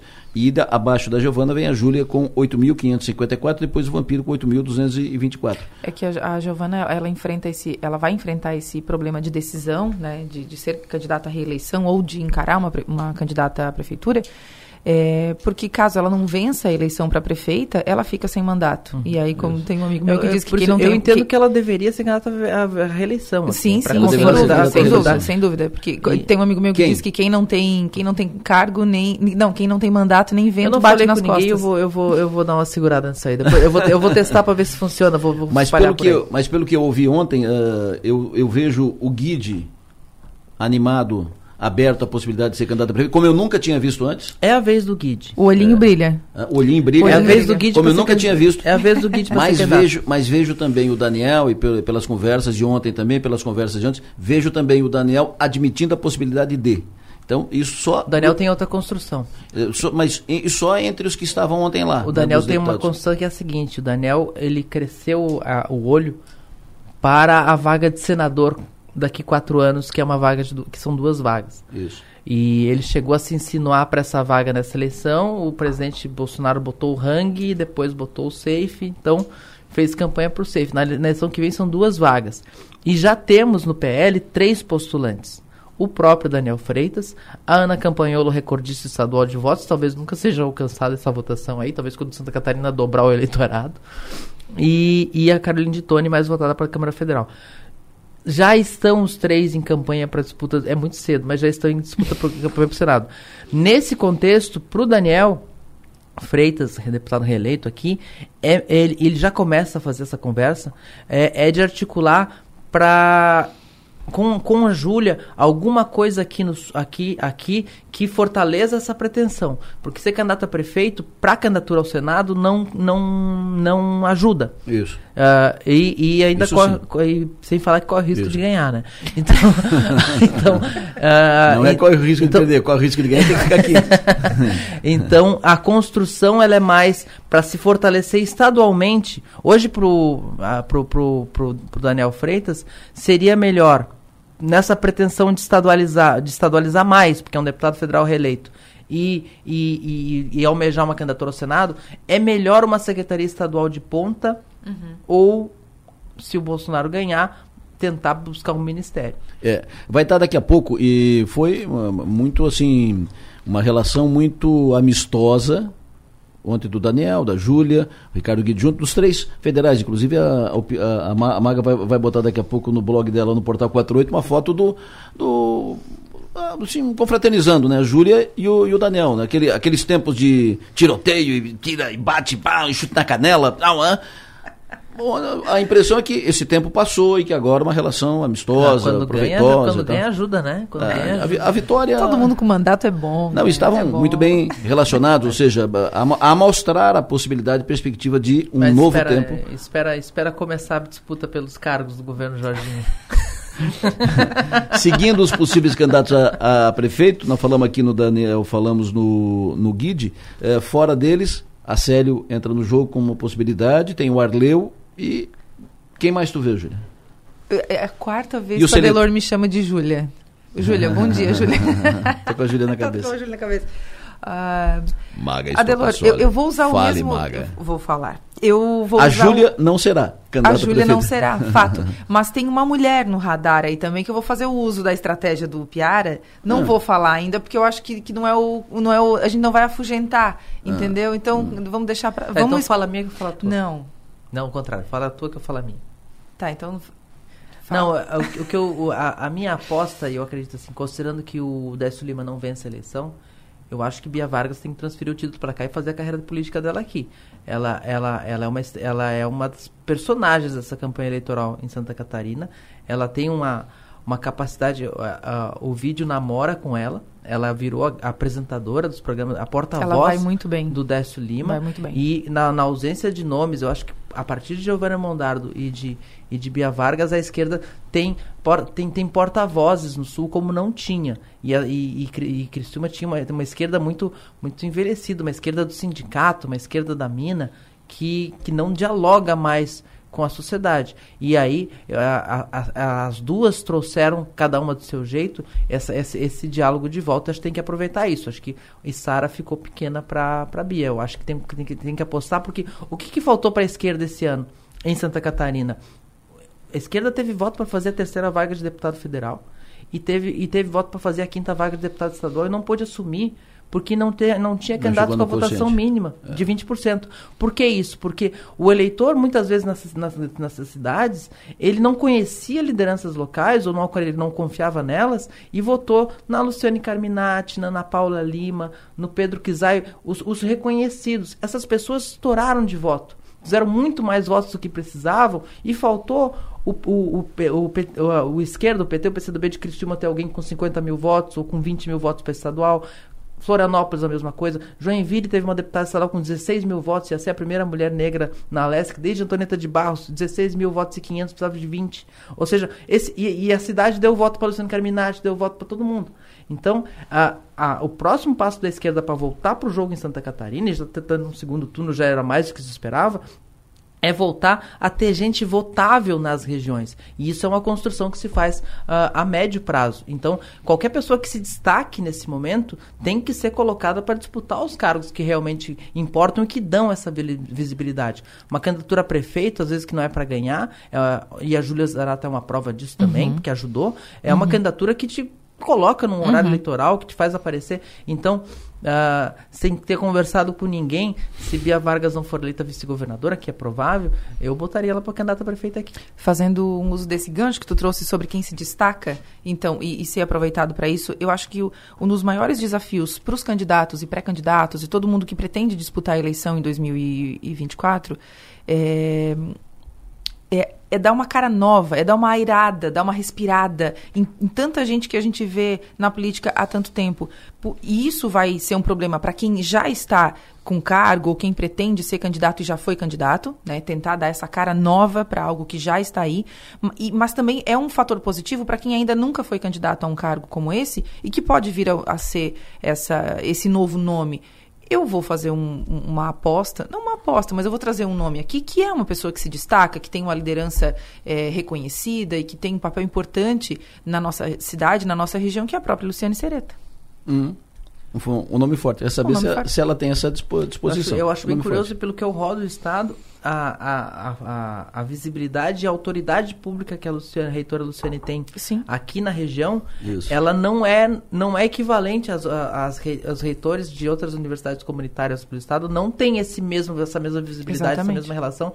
É uma construção, é uma construção dela e certamente poderia ser bem aproveitada numa eleição. Só que isso aí seria uma eleição diferente do que eu disse em relação Sim. à Bia. Bia é uma, uma, eleição de consolidação de liderança para uhum. que possa uhum. uh, ser candidato em outro momento e tal. A, a, a, a Luciane Sereta, imagino que se ela, se ela entrar num jogo eleitoral, ela tem que entrar para ganhar. Sem ela dúvida. Pra, sem pra, dúvida. Pra, Falando em, perso em, personagens mulheres, uh, nós vamos para o intervalo agora e na, na volta nós vamos falar com uma mulher política daqui personagem desse processo. Person não da eleição municipal, mas da eleição deste ano. Em seguida, estou aqui hoje com o Piara ao vivo aqui no estúdio, presencialmente aqui conosco no estúdio. O Piara que estava conosco ontem lá nesse evento na, na Unesc, quando foram reunidos os deputados federais eleitos e reeleitos, os estaduais eleitos e, e reeleitos, e também uh, a SIC, CDL, Forcri e como sempre, com a Maga Estopassori aqui comigo no estúdio. E temos agora o prazer, eu disse antes que iríamos conversar depois do intervalo com uma mulher política que é a protagonista da cena política aqui da, da região. Aí uh, várias apostas aqui no Twitter. É a fulana, é a fulana tal. E a maioria acertou. Está conosco aqui no estúdio a deputada federal Giovânia de Sá. Bom dia, Delor. Que privilégio estar sentada ao vivo aqui ao lado, presencialmente, do meu amigo Piara Garcia. Uh, o Piara Bosque. Garcia, por que eu tirei? onde é que tu tira né? o Garcia? É, eu, devo conhecer alguém com esse nome, mas a Tens minha algum amiga... parentesco com o Júlio Garcia, é, Piara? É, pode ser. não me consta, não me consta.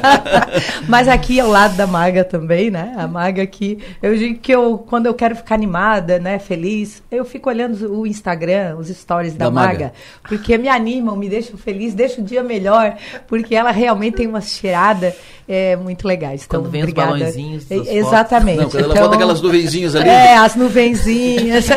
então, Mago, Piara, Adelor, que prazer estar aqui pós né, é, período eleitoral, né, é, nos preparando aí para o segundo turno.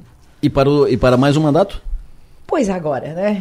Eu sempre digo que o futuro a Deus pertence, né? É. Infelizmente não conseguimos, né? Até ficamos entre os mais votados, fui a 12 segunda no 193 geral. 193 votos para a chapa fazer mais um, era essa? Mais um, 193 votos só. Aí me perguntam, e aí é, eu nem gosto de falar. Não dá pra gente recontar esse negócio? É, quando eu chego na cidade, tá, as pessoas dizem, mas só faltou isso, Giovanni. Só na legenda ainda, né? Na legenda. Porque na legenda, né? Isso aí é, é, algum candidato que desistiu de concorrer na última hora. É, e aí eu digo, mas será que eu poderia, o que, que eu poderia ter feito de diferente?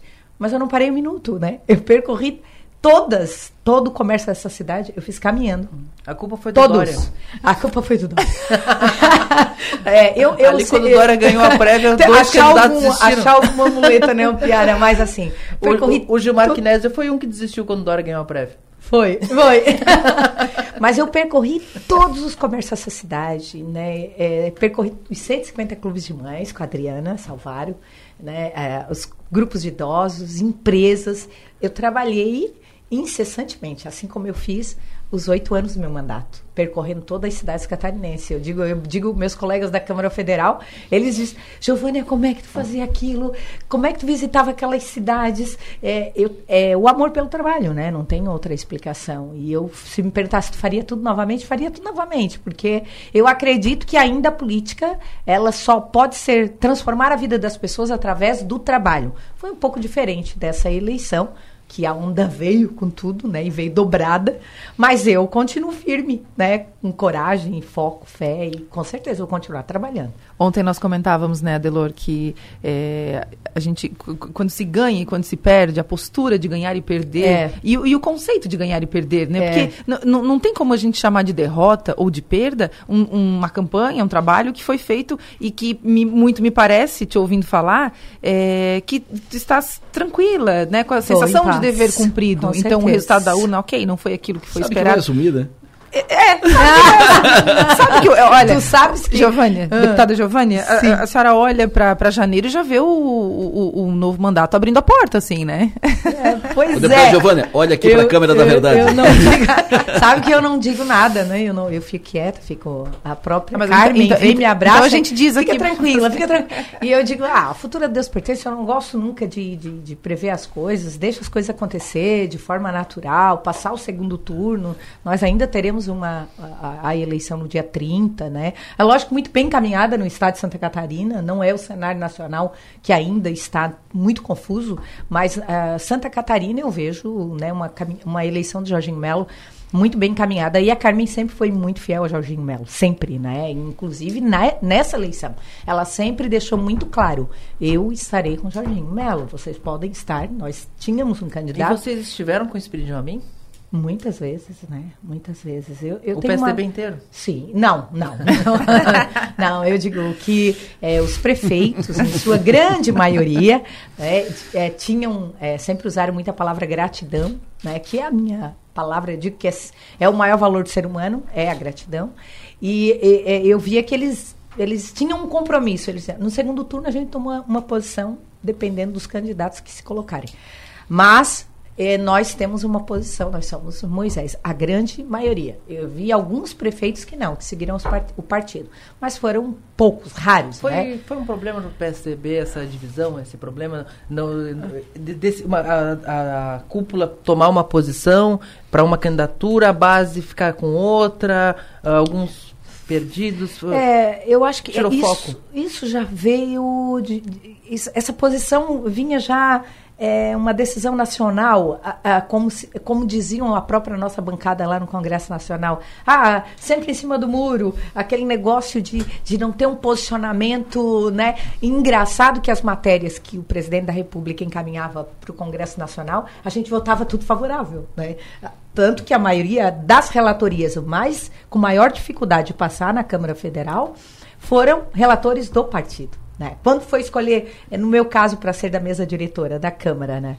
ah, escolheram alguém que poderia, sim, ajudar a pautar essas, essas, essas matérias do governo. Né? E aí foi onde eu fui eleita. Não valeu, não valeu de nada ser bolsonarista fora do 22, né? Perfeito, essa é a leitura que eu falo. Não tinha o número 22. Não, Mesmo sendo pessoas- bolsonarista, Me- não- não poderia levou. ser Bolsonaro, mas fora. Eu lembro o próprio deputado Rodrigo Coelho, que é um grande parlamentar. Eu, eu digo que o Congresso perde muito O com Coelho, a falta o da Coelho e o presença Darcy dele. foram extremamente bolsonaristas. O e- Darcy, eu, eu tive muita conversa, ele foi na secretaria essa semana, a gente conversou muito exatamente sobre isso. Não tinha o 22. A onda ela veio e ela veio de uma forma muito silenciosa, porque eu não via na rua isso. Quando eu chegava na- na- nas lojas ou cumprimentava as pessoas durante o dia, ai, estava esperando teu número. Eu pensei, eu vou fazer 30 mil votos nessa cidade, mas também sabia que eu tinha, que era das cidades catarinenses com o maior número de concorrentes para a federal. Nós tínhamos oito de ponta.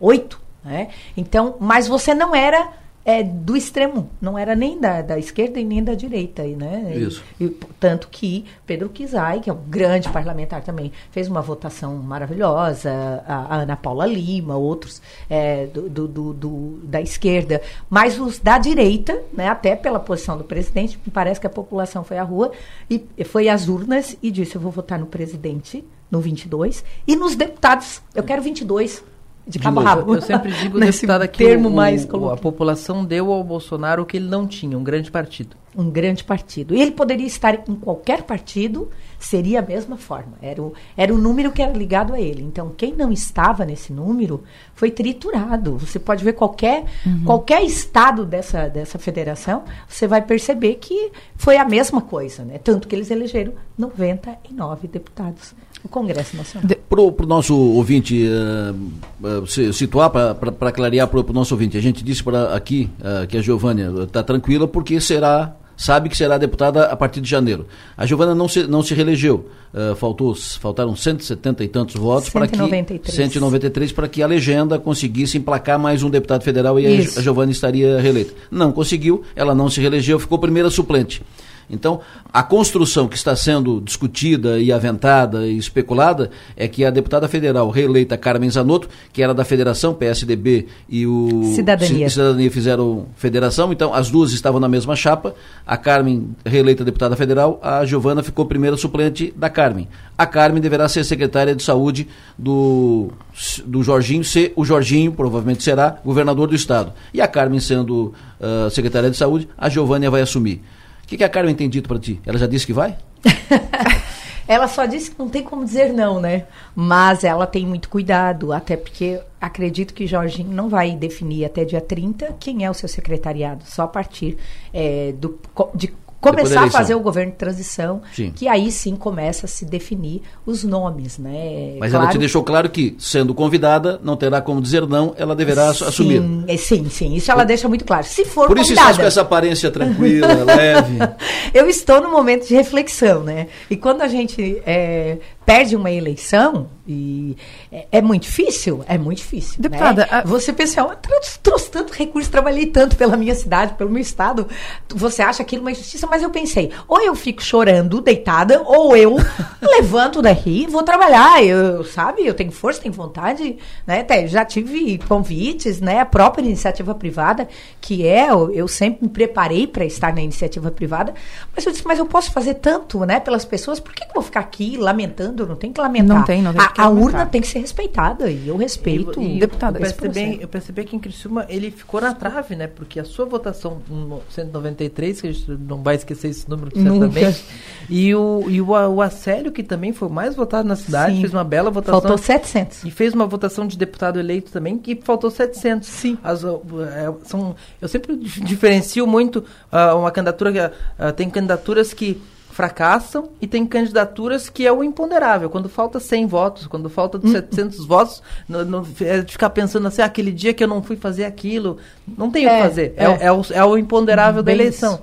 Não é como, por exemplo, a eleição do Darcy, que a gente citou aqui lá em Joinville, que ele foi o décimo mais votado em Criciúma e em Joinville e deveria estar entre os primeiros. Uhum. Então Joinville não deu o voto para ele, então ele vai ter, ele tem outra lição de casa para fazer. Isso. Mas como é que como é que vocês do PSTB de Criciúma analisam esse resultado e o que, que fica para o PSDB de Cristina? Tem a liderança do Clésio, mas é um partido que está definhando nacionalmente, né? É, nós nacional, pós... nacionalmente, estadualmente, tu... não, geral, geral, regionalmente geral, só não em Criciúma pela essa, liderança de vocês essa, três. Esse é um até desculpa Maga, você estava iniciando uma pergunta, eu falei, mas aí depois a Maga faz a pergunta, né? Não, e, mas a é. pergunta era nessa, era, era exatamente nessa linha, nessa linha e, é. e, ela e, e, era exatamente o seguinte: a senhora se sentiu em algum momento que faltou um pouquinho do, do PSDB abraçar mais a sua candidatura?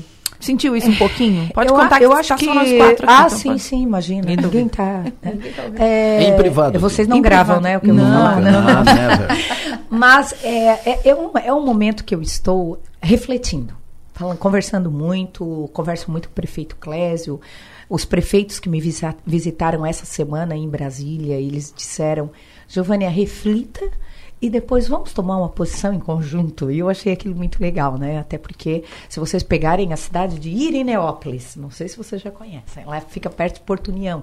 Eu fiz 1.440 votos, fiz quase 30% dos votos. Em Porto União, que é a divisa com o Paraná, eu fiz 1.551 votos. Tu tá pensando em trocar de partido, Giovana?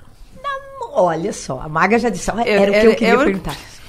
No momento, não, não pensei em nada, né? Quando Já vieram assim, convites. Quando, vieram quando convites. fala assim, ó, pensa tal, reflete e depois decide. É, é, é, isso está na tua pauta, na, possi na possibilidade? Não, acho que isso nós vamos ter que tomar uma, uma posição é, em conjunto. Eu estive já na reunião da executiva. Conjunto, quando fala conjunto, quem? Grupo, Vocês aqui grupo, de Criciúma? Grupo, não, grupo. O teu grupo? O grupo prefeitos, que estão muito ligados Ah. a mim. Eu acho que É um o prefeito maior. Clésio, com todos os prefeitos do estado catarinense, nós vamos ter que sentar é, e refletir e tomar uma posição em conjunto, porque é um grupo muito bom. É um Mas sair do PSDB é uma, é uma possibilidade.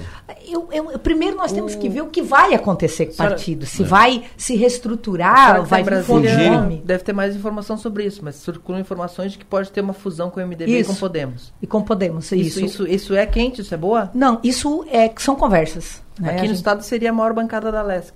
Seria a maior bancada Junto da. LESC. Seria a maior bancada. Então, é, nós estamos agora, nesse momento, aguardando o segundo turno. Esse é o, essa é a posição nossa. Aguardando, cada um fazendo Lula o seu Bolsonaro trabalho. Faz, faz efeito nisso?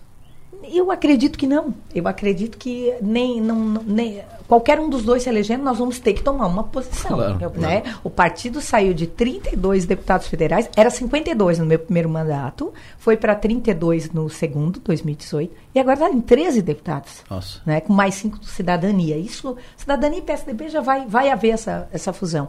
Mas nós vamos ter que sentar com os outros partidos e rediscutir e criar aí não um centro. O centro ficou muito, ficou muito ruim, né? Esse termo utilizado, mas algo voltado a, a realmente a verdadeira, original social-democracia. Né? Ô, Giovana, o, uh, uma possibilidade real, forte, é que uh, você assuma como deputada federal em janeiro, continue de, deputada federal, com a Carmen indo para a Secretaria de Saúde. Isso está no campo das especulações, porque não há nenhuma informação oficial do Jorginho sobre isso, mas É, é, uma, especulação. é uma tendência, é um indicativo muito forte. Ponto.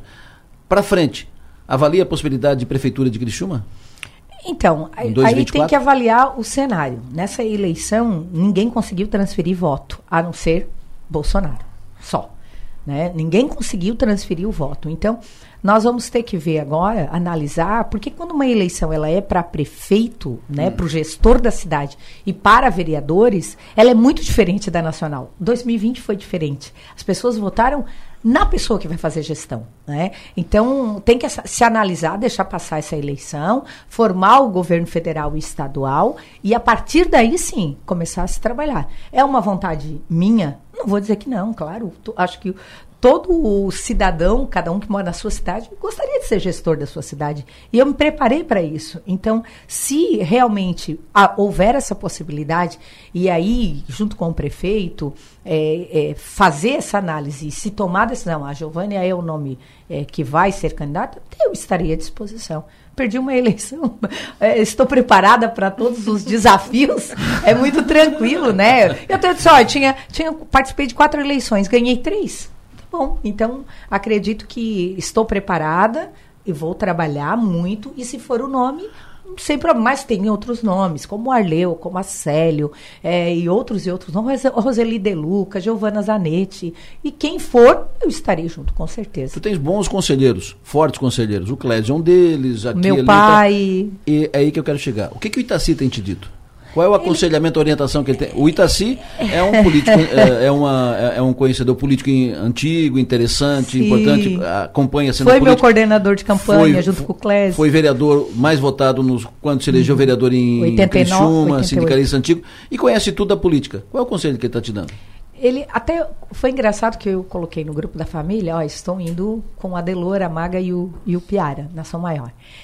Ele falou, cuidado com as palavras. Ele sempre me fala, sempre que eu vou entrar numa entrevista, ele diz, cuidado com as palavras. Eu até fiz uma brincadeira e as minhas irmãs começam a rir, né? E, e a gente, ele é um, o pai é sempre, ele tem uma sabedoria fantástica e eu sempre, e ele sempre usou assim, cuidado, o futuro a Deus pertence, não fala nada precipitadamente. Então, quando eu cometo algum ato que ele não gosta, ele fica quieto e depois ele me chama e me corrige. Então, ele sempre foi um grande conselheiro. Eu admiro muito uh, o pai. Ele sempre disse para mim, quando eu perdi a eleição, ele disse: "Tu não pode desistir, levanta a cabeça, vai em frente, tem muito ainda para acontecer. Tu é nova, nem tanto assim, né, Tiago? Mas tu é nova, tem muita coisa ainda para ajudar essa população. Tu, é, tu trabalha muito. Ele sempre disse isso. Tu trabalha muito, minha filha. E, e muitas vezes, quando eu chegava das agendas, ele estava dentro da minha casa. Ele tem a chave da minha casa. E ele estava dentro da minha casa, ele e a mãe sentados e diziam: Vale a pena tudo isso? Porque eu trabalhava, corria muito o Estado e eles têm muita preocupação. Então o pai disse: vai com cuidado, espera o segundo turno e depois, conforme for as coisas acontecendo, Jorginho ganhando, Bolsonaro ganhando, ou quem ganhar, tu vai tomar um posicionamento, né? Então, hora de refletir. Então, acho que é um momento que eu estou muito em família, ouvindo muito ele. Nesse momento, nesse momento de reflexão, deputada, a senhora se chega a se arrepender de alguma coisa? Por exemplo, não. do apoio que declarou aquela vez ao, ao Eduardo Leite? A senhora não, olha para Ali foi essa, um grande essa, oportunismo, essa, sabe? Essa é uma questão, essa é uma questão uh, crucial. É, eu acho que é um, é, é um calo, né? É, um uh, calo, é um E deixa calo. eu te passar aqui é um essa pergunta que vários ouvintes uh, fizeram aqui. E o Fernando foi quem postou agora, exatamente isso que a Maiga disse. A Giovana perdeu os votos dos evangélicos, por isso não, não se Eu sou representante comercial e atendo muitos crentes, devido ao apoio dela ao Eduardo Leite. Eu não apoiei Eduardo Leite, eu pois recebi é. Eduardo Leite. Então, na verdade, foi uma. Pegaram aquele momento como presidente, que eu estava do partido, é, recebendo ele na capital, como eu recebi todos que eram candidatos. Nós dois estávamos lá. eu, eu, eu estava lá. Eu estava lá recebendo ele de forma educada, como sempre eu aprendi. Só que, né, existem, Entendi. a gente tem a oposição também interna politicamente dentro da igreja, porque a igreja não tem nada a ver com tudo isso, né? A igreja é um corpo de comunhão, de fé, de que eu sempre tive lá dentro. E eu, aproveitaram isso para botar um candidato, infelizmente, um candidato é, que se elegeu. Né? Isso foi fundamental, é, porque o candidato teve, teve 100 mil votos. E, e, na verdade, ele ocupou o espaço que era meu, né? mas tranquilo, acho que isso é da democracia, é do jogo, como hum. dizem, e eu sou muito tranquila em é, relação é, a isso. Mas, mas deturparam, a, deturparam, mas deturparam, total. deturparam uma, total, uma informação. Total. Quem estava lá viu, deturparam uma, uma informação. Total, total. Tu não conseguiu, tivesse um ano e pouco, não, não conseguiu desmontar eu, isso? Eu falei muito sobre isso, conversei muito, inclusive fui à própria convenção, conversei, né, dialoguei muito, mas é, não, não, não, não, não, eu não sei qual, quais outros interesses existiam por trás disso. E também respeito, porque todo mundo tenta ocupar o lugar e usa a estratégia uhum. que quer. Mas, infelizmente, eu fui vítima desse processo e vocês que estavam lá pessoalmente sabem disso. Mas, tranquilo, sigamos em frente. Quem conhece a minha vida, uhum. quem conhece a minha história, minha dedicação para a igreja, a forma que eu pratico a minha fé, que nunca usei dela para fazer política, não é dessa forma, porque sempre estive na igreja e eu só vim para a política após né, meus 36 anos de idade, quando o prefeito Clésio me convidou. Eu não me aproveitei, não abusei da minha fé para realmente usar é, para meios políticos. E não admito isso, e por isso nunca falo de política dentro da igreja. Por mais que me apresente, a Giovana está aqui, deputada, que é natural, você não consegue separar, mas jamais usei um púlpito para falar de política. Não, não admito isso. O Piara, a tua última com a Giovânia. Eu queria saber um pouco sobre essa questão. Teve aquele momento da prévia com o Eduardo Leite com Dória que gerou essa questão. E que o Eduardo Leite está em primeiro lugar no Rio Grande do Sul. Tá Não sei se vai ganhar, mas é um grande gestor. Né? E uh, o Dória deixou o partido. Sim. O, o Serra anunciou um voto em Lula para presidente e em Tarcísio para governador, um voto tucano. Uhum. o Mano Cravo e o Mano Ferradura. O Fernando Henrique está com Lula, lideranças históricas estão com Lula, uma, uma geração mais recente do partido está com Bolsonaro. Isso. O Rodrigo Garcia. Como é que. O que futuro que a senhora vê para esse partido que tem uma, uma, uma, cúpula envelhecida e que tem gente mais jovem com mandato, mas que encolheu muito e que não sabe se olha para a esquerda ou se olha para a direita?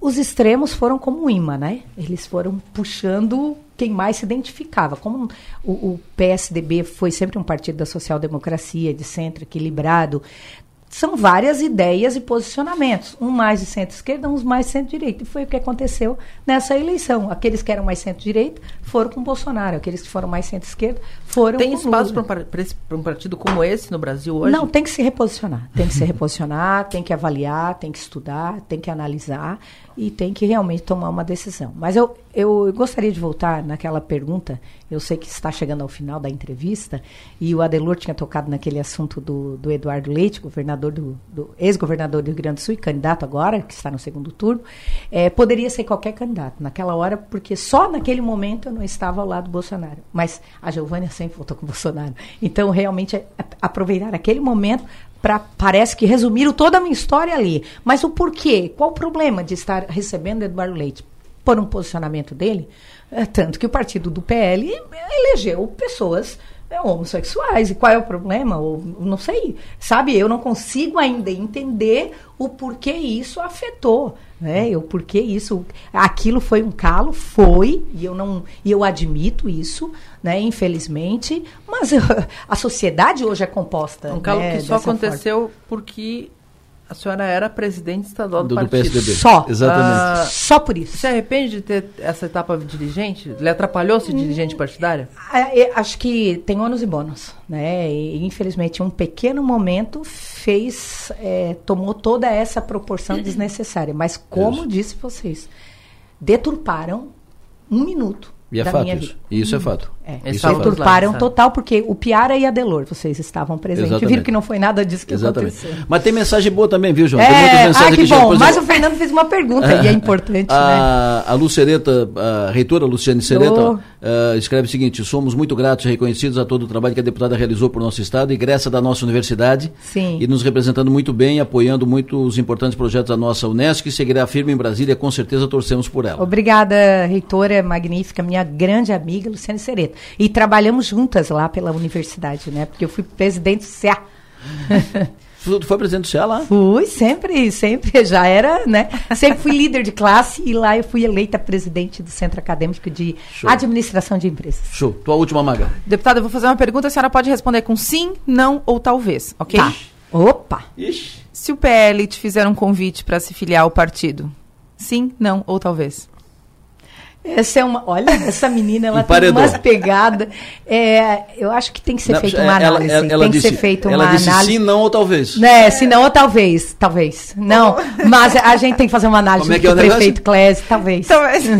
Ponto? Ué, porque tudo pode acontecer. Vou dizer não, jamais, um dia vai. Não. Porque a vida política Talvez é assim, tem ciclos. A gente né? está aqui no momento relembrando um negócio que foi uma, uma, uma frase dela que foi mal interpretada, a gente quer criar outra. Exatamente o Piara. Bem isso. Vamos, vamos aproveitar. Vamos me colocam aproveitar. na parede. Ela não conseguiu sair de uma. Vamos aproveitar Mas, que assim, aquela lá já está é acabando assim, e vamos criar Cabe outra. no PL tanta gente, porque o PL tá com ônibus Tá cheio grande, aqui. tá né? grande. Mas os Estados Unidos, como é que é lá? É, são dois partidos, né? Então, será que o Brasil está caminhando também para esse, vai indo para esse caminho? Mas assim, o PSDB precisa fusão. A senhora acredita que o PSDB Ah, precisa, precisa. Precisa ser remodelado, rediscutido. E eu acho que tem dois anos para isso, né? Antes do período eleitoral para as prefeituras. Tem que passar por uma depuração, com certeza. Depois de hoje, Adeloro, meu único medo é que a deputada Giovanni de Sá nunca mais me conceda uma entrevista. Pode ter certeza que sim. É sempre um privilégio, Maga. Sim, não ou talvez. Se não ou talvez. É porque nunca se diz. Na, na vida pública não se diz não. Não se diz jamais. Ah. Não existe o jamais, né? Pode ser que aconteça. O futuro a Deus pertence, é a minha frase. É a história de duas palavras mentirosas, né? É. É, o, é o sempre E, o jamais. E o jamais. É. É o nunca e o sempre. É. Deputada Federal Giovana de Sá, um prazer recebê-la aqui no Estúdio Som Maior. Sucesso e energia, bom trabalho e que Obrigada. essas articulações todas, especulações sejam confirmadas e a senhora continue em Brasília. Muito um obrigada, mandato. Adelora. Aí veja, minha- nós, Ah. configurando isso, nós vamos chegar a quatro deputados federais de Criciúma. Não, eu estava pensando nisso, né? Não que eu esteja sonhando com isso, porque conheço lá, já estive lá, graças a Deus a, a população me deu dois mandatos. Mas eu estava pensando exatamente nisso. Acho que nenhuma cidade do estado catarinense vai ter essa grande oportunidade. Imagina. Que era a nossa preocupação de reduzir. Isso, Lembra? Nós exatamente. discutíamos pelo grande número de candidatos e agora Criciúma pode ser a cidade referência para esse país, porque eu acho que nenhuma cidade pode ter, com s- 226 mil habitantes, Quatro quatro, federais. quatro Isso é federais. inédito, realmente. Muito obrigado. Eu que agradeço. Obrigada. É sempre um privilégio, Adeloro, o Piara e a Maga estar com vocês. Muito obrigada. O Piara, sucesso e energia, bom trabalho, bom tê-lo sempre conosco eu, eu aqui. Eu queria registrar aqui as três frases que não se dizem na política, que não funcionam na política, que não, dão, não são verdade, né? Ah. Era o sempre, jamais, o jamais e o Márcio e eu. Essa foi boa, terminou muito bem o Piara. Maga, sucesso e energia, bom trabalho. Até segunda. Até segunda, um beijo para todo mundo. Vamos atualizar o tempo. Alô, Márcio, Sônego. Adelor Lessa, ouvintes da Sol Maior, bom dia para todos. E a tendência, Adelor, para hoje, tem uma, tem uma circulação de baixa pressão ali mais do Rio Grande do Sul. Baixa pressão é, é, é, é motivo de tempo previsto para chuva, né? Baixa pressão atmosférica sempre traz chuva ou vento ou mudança de tempo. Então, para hoje, nós teremos amanhã ainda com bom tempo aqui na região, mas mais depois do meio-dia tem previsão de chover aqui na região, uma chuva boa, uma precipitação de até 10 milímetros, não é grande coisa, mas é uma chuva boa, e alguns locais até com trovado hoje à tarde. Então, essas previsões não têm dado muito certo, ontem era para acontecer a mesma coisa, mas não aconteceu, mas hoje tem a mudança de vento também, porque hoje o vento vira para a direção mais de oeste, sudoeste, à tarde e noite, então a previsão é que hoje depois do meio-dia e hoje à noite tem alguma chuva aqui no litoral sul catarinense, com a precipitação, como eu disse, prevista de 10 milímetros. Amanhã, sábado, estende um pouquinho de chuva na madrugada, comecinho da manhã, mas depois, durante o dia, o sábado é com um tempo bom, sábado de sol já depois de umas 8, 9 da manhã, aí teremos um sábado não muito quente, com até 22 graus. Hoje, esquenta, então para hoje quem sai de casa agora, hoje a temperatura aumenta até uns 28, 29, ontem chegou a marcar 25, 26, hoje vai a 28, 29, amanhã, sábado não passa muito dos 22, então amanhã tem alguma chuvinha logo cedo e depois já melhora o tempo. E para o domingo, tempo bom, temperatura vai no máximo a 24 graus, já esquenta um pouquinho mais. E a predominância do tempo, Adelor, para a semana que vem, é tempo bom também, com temperaturas mais altas. Então semana que vem, segunda, terça, quarta, com tempo bom, e vai até uns 28, 29 graus na semana que vem. Aí volta a ter chuva lá para quinta-feira. Então, no resumo geral, quando é que chove? Chove hoje à tarde, um pouquinho hoje à noite, fraco, mas chove. E, e depois, lá para a semana que vem, alguma chuva aqui na região, lá para quinta-feira da semana que vem, Adelor Lessa. Previsão do tempo. Oferecimento. El Tarquim, gastronomia e lazer em uma experiência envolvendo fogo e natureza. Sabrina Perdonar, gerente de marketing da Delupo, esteve ontem comigo aqui falando do feirão lá da Delupo. Sabrina, tudo bem? Bom dia, Delor. Bom dia a todos os ouvintes da Rádio São Maior. Como é que tá? A gente está aqui em mais um dia de feirão. É, ontem mais de 180 pessoas passaram aqui loja e a gente quer deixar o convite mais uma vez para que todas as pessoas venham aqui prestigiar esse evento. Né? A gente está aí com é, ferramentas 100 reais, furadeira, né? 100 reais, tem o programa renovado com a presença de todo mundo, toda a cidade de Criciúma e região aqui. Perfeito, maravilha. A Sabrina esteve comigo na quarta. Ontem começou o feirão. O feirão vai, a, vai até amanhã, durante todo o dia, Sabrina? Vai até amanhã, até as 5 horas da tarde. Hoje até às 7 horas da noite. E amanhã a gente tem aqui a presença dos jogadores do Criciúma e também a presença do Tigrão, né? Então você que quer fazer aquela foto, quer pegar um autógrafo, esse é o momento. Legal. Boa sorte aí, Sabrina. Bom feirão. Obrigada e fica o convite aí para você também, viu? Passo aí também, passo aí também. Sabrina Perdonar, diretora de marketing da Delupo, sobre o feirão, está sendo um sucesso lá na Delupo. Nós falamos aqui no início do programa, prefeitos da ANREC estiveram reunidos ontem, uma reunião necessária e importante, tratando da questão da fila nas cirurgias eletivas, fila de, fila de paciente está esperando ser chamado para cirurgia pelo SUS, e essa fila só aumenta, só aumenta aqui na, na região. Os prefeitos se reuniram para discutir o que fazer. O que, que dá para fazer? Prefeito Neguinho, prefeito José Cláudio Gonçalves, prefeito de Furquilinha, presidente da ANREC, coordenou a reunião e dá os detalhes do que ficou decidido, o que ficou encaminhado. Bom dia, Delor. Uma reunião bastante representativa ontem na REC. Estavam lá o pessoal da regulação do governo do estado de Santa Catarina, gerente de saúde, secretários municipais, prefeitos e prestadores de, de serviço. Bom, hoje o grande gargalo na região carbonífera, Delor, é a urologia que nós temos uma, uma demanda bastante represada, cirurgias de, de urologia e cirurgias de ortopedia, tanto de média quanto de alta complexidade. Então ficou definido que o governo do estado, através da Secretaria de Saúde da Gerência Regional de Saúde, vai rever contratos com alguns prestadores que não estão conseguindo cumprir as metas pactuadas estabelecidas. Também o São Donato pediu um prazo de 30 dias, o Hospital São Donato da Isara, né, para definir quais cirurgias de urologia o São Donato irá realizar. E também o Hospital São Donato, a sua direção, reclamou da falta de alguns equipamentos. Então também nós demos um prazo para que eles façam essa relação, para que através da REC eh, nós possamos comprar esses equipamentos através de emendas parlamentares. Também ficou definido, isso é muito importante, viu, Adelor? que as cirurgias de média complexidade elas não devem ser encaminhadas para o Hospital São José. O Hospital São José deve ser um prestador para realizar cirurgias de alta complexidade. E as cirurgias de média complexidade devem ser uh, encaminhadas para os hospitais, para os outros hospitais, os hospitais menores aqui da região. E também eu pedi. Uh, a irmã Terezinha do Hospital São José encarecidamente para que o hospital faça uma força-tarefa para realizar mais cirurgias do que estão sendo realizadas. Grande abraço. Muito obrigado, prefeito José Cláudio Gonçalves, pela informação e esclarecimento e que esta, eh, esta missão, essa, eh, essa ofensiva continue, né, uh, avance e que dê resultado, porque as pessoas não aguentam mais ficar tanto tempo esperando pela cirurgia. 9 e 16. Hoje nós vamos ter uma, um, uma ação diferenciada, porque toda quinta fala o Paulinho do Bistec sobre carne e toda sexta fala o Fabiano Mazili sobre vinho. Hoje os dois vão falar. Vão falar de uma carne, carne nova, uma, bom, não vou dizer o que, é, não vou dar spoiler. Uma carne, uma carne show, né? E o Fabiano vai falar do vinho para harmonizar com essa carne. A Dega Bistec apresenta Um Mundo dos Vinhos, sem mitos nem segredos, com o enólogo Fabiano Mazili, da rede Bistec de supermercados.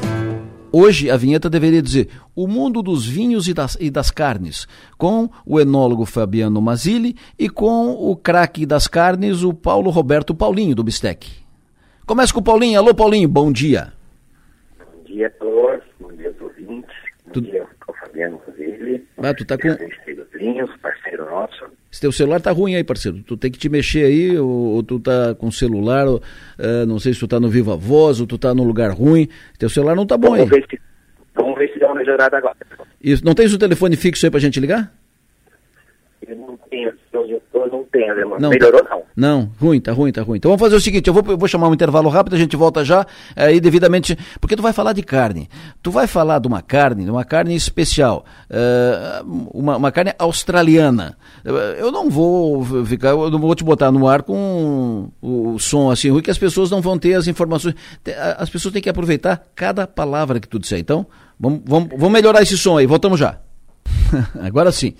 Paulinho, eu, eu disse aqui que tu ia falar de uma, de uma carne top, uh, uma carne nova, é, era uma carne australiana, e me perguntaram ali se, se era carne de canguru. Vai lá, chefe. Escutei, escutei isso muito ontem, Adelor. Imagina. é, quando fala da Austrália, todo mundo remete a, a essa proteína aí de canguru, mas não é bem assim, hein? Falar um pouquinho então hoje da picanha, picanha australiana. Picanha, um produto novo picanha, nosso. picanha bovina australiana. Picanha bovina australiana, Delor. Show. Uh, é um produto né, importado, enfim, é um produto aí novo no nosso portfólio. A gente com isso a gente acredita aí que vai estar trazendo um bom produto aí para a mesa dos consumidores para gerar uma boa experiência de compra. Porque quando a gente fala da Austrália, né, quando a gente conhece um pouquinho, a Austrália é um grande produtor de bovino, né? A Austrália, uh, mundialmente, hoje ela figura como um dos maiores produtores na, na parte de carnes bovina. Hoje ela figura como o sexto maior produtor de carne bovina do mundo, é o terceiro em exportação, então ela exporta muito do seu rebanho, mais de 70% de toda a produção da Austrália é exportado, devido à alta procura pela qualidade que ela tem. Essa qualidade se deu muito pela colonização dos europeus, né, que introduziram uma alta genética no país. Com isso fez eles ter uma carne conhecida mundialmente. E o próprio australiano, ele é muito ele é muito apaixonado pela proteína da carne bovina. Então ele, é ele figura muito, ele gosta muito da produção. Então hoje ele também é o segundo maior consumidor de mundo, do mundo dessa proteína. Então com isso faz ele ser apaixonado e querer estar sempre desenvolvendo um melhor rebanho, né? Então essa picanha australiana, falar um pouquinho agora do produto, da característica desse produto, ela tem, ela tem um grande diferencial quando comparado ao nosso gado commodities aqui do Brasil, né? Nosso, nosso zebuíno. Porque eles consomem lá, eles trabalham com as raças europeias, que são as nossas raças Angus, Hereford. Então eles têm um alto, um alto também é, é, trabalho em genética, com que faz que uma picanha dessa ela tenha uma gordura linear do início ao final da peça, um bom marmoreio entremeado entre as fibras, que o marmoreio nada mais é que algumas raças que conseguem trazer essa gordura para dentro da fibra. E não são todas as raças, são as raças mais taurinas que conseguem buscar lá na essência esse, esse trabalho, né? Então eles têm um grande plantel lá de raças europeias. E essa picanha, além então dela ter essa gordura que eu comentei intermeada entre a fibra na parte superior, ela vai trazer muita maciez, porque o sistema produtivo deles lá é um pouquinho diferente do sistema produtivo aqui no Brasil. Eles iniciam com o gado a pasto e quando chega na metade da idade, eles trazem para o sistema de confinamento. Então eles têm um trabalho híbrido. Com isso, o boi acaba sendo um pouco maior, mas colocado uma carne muito macia, porque o gado caminha muito pouco. E isso resulta num produto de alta qualidade. Então essa picanha, ela vai variar aí daí de uma média, hoje a nossa nacional de 1,3 kg, 1,4 kg, eles vão ter uma média de 1,5 kg, 1,6 kg porque eles conseguem ter um animal um pouco maior. Mas é uma picanha, respeitando todo o processo de produção, cortado na terceira veia, é picanha 100%. E eu digo uma coisa, é uma picanha que está com uma expectativa muito grande aí, porque quando a gente experimentou a picanha, a gente ficou enlouquecido. Temos que trazer um container desse picanha aí para experimentar aqui nas nossas lojas. Então, a minha dica aí para o modo de preparo dessa picanha é deixar ela falar por si própria. Então, é uma churrasqueira churrasqueira, fogo alto, nada de sal temperado, somente um salzinho grosso para o hum. consumidor conseguir experimentar a maciez e o sabor dela. Tu essa falou... seria a dica aí, Adelor, para tá. não perder o que essa picanha tem de melhor. Somente um salzinho grosso. Tu falou no sal grosso, né? Tem gente que não, não, não é muito chegado no, no, sal grosso. O sal fino na, na carne, ela dá efeito de diferente ou, ou pode ser? Não, Adelor, a gente fala sal grosso que é mais o hábito de, de de, de comentar, mas pode ser um sal fino, não tem problema nenhum. Tá mas a minha sugestão é que não seria um sal de parrilha, porque o sal de parrilha ele tem algumas misturas em alguns ah, tipos sim. de sal. Agora Perfeito. seja um sal que seja neutro, somente o sal, para mim a dica tá válida porque não vai tirar o sabor. Porque a grande curiosidade de um produto desse, diferente, de uma origem diferente, de um país aí que tem uma alta tradição, né? Então, é um dos maiores exportadores se a gente botar um outro tempero, vai acabar mascarando um pouquinho, né? Então, Perfeito. quem quer experimentar a essência da carne, então a minha sugestão pode ser um sal fino sim também, Delor. Perfeito. Sem nenhum problema. Bota o sal antes de botar a, a, a picanha no fogo ou bota o sal durante ou bota o sal só depois? Delor, essa é uma boa pergunta. Isso acontece bastante, essa pergunta no dia a dia no mercado. Uh, quando a gente coloca o sal antes e demora um pouquinho dela para ir para a churrasqueira, ela vai desidratar ela vai começar a tirar a umidade da carne. Perfeito. E eu gosto de colocar o sal depois. Depois. De, enfim, vai servir ela cortadinha, pedaço, dá uma pulverizadinha no sal no final. Tá não vai perder o suco, não vai correr o risco de desidratar. Ah, quero salgar para levar já direto para churrasqueira. Tá válido também, mas eu, eu costumo salgar depois. Tá bom. Paulinho, sucesso e energia, bom trabalho, até semana que vem. Maravilha. E, Adelor, aproveitando aí até, é, quando a gente fala de uma carne dessa de, de, de, uma alta qualidade, vindo de outro país, também quero comentar que ninguém precisa se assustar, tá? Então a gente está com uma grande é, oferta desse produto e está muito parecida com o preço da Nacional, tá? Acho que vale a pena conferir aí nas lojas quem quer experimentar um produto diferente. Picanha bovina australiana, R$ 79,90 a peça. É isso aí, Delor. Show de bola.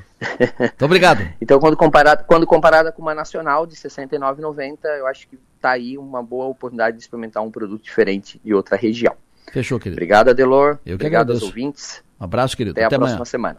Tinha combinado aqui para fazer uh, junto carne e vinho para o Mazili harmonizar com a carne.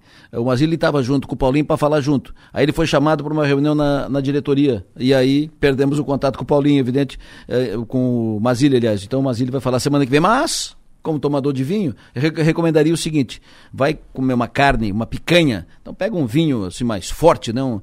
Pega um argentino aqui, para não ir muito longe, ou então pega um australiano, um vinho australiano mais forte, para saborear essa picanha bovina australiana. Dr. Henrik Pachter.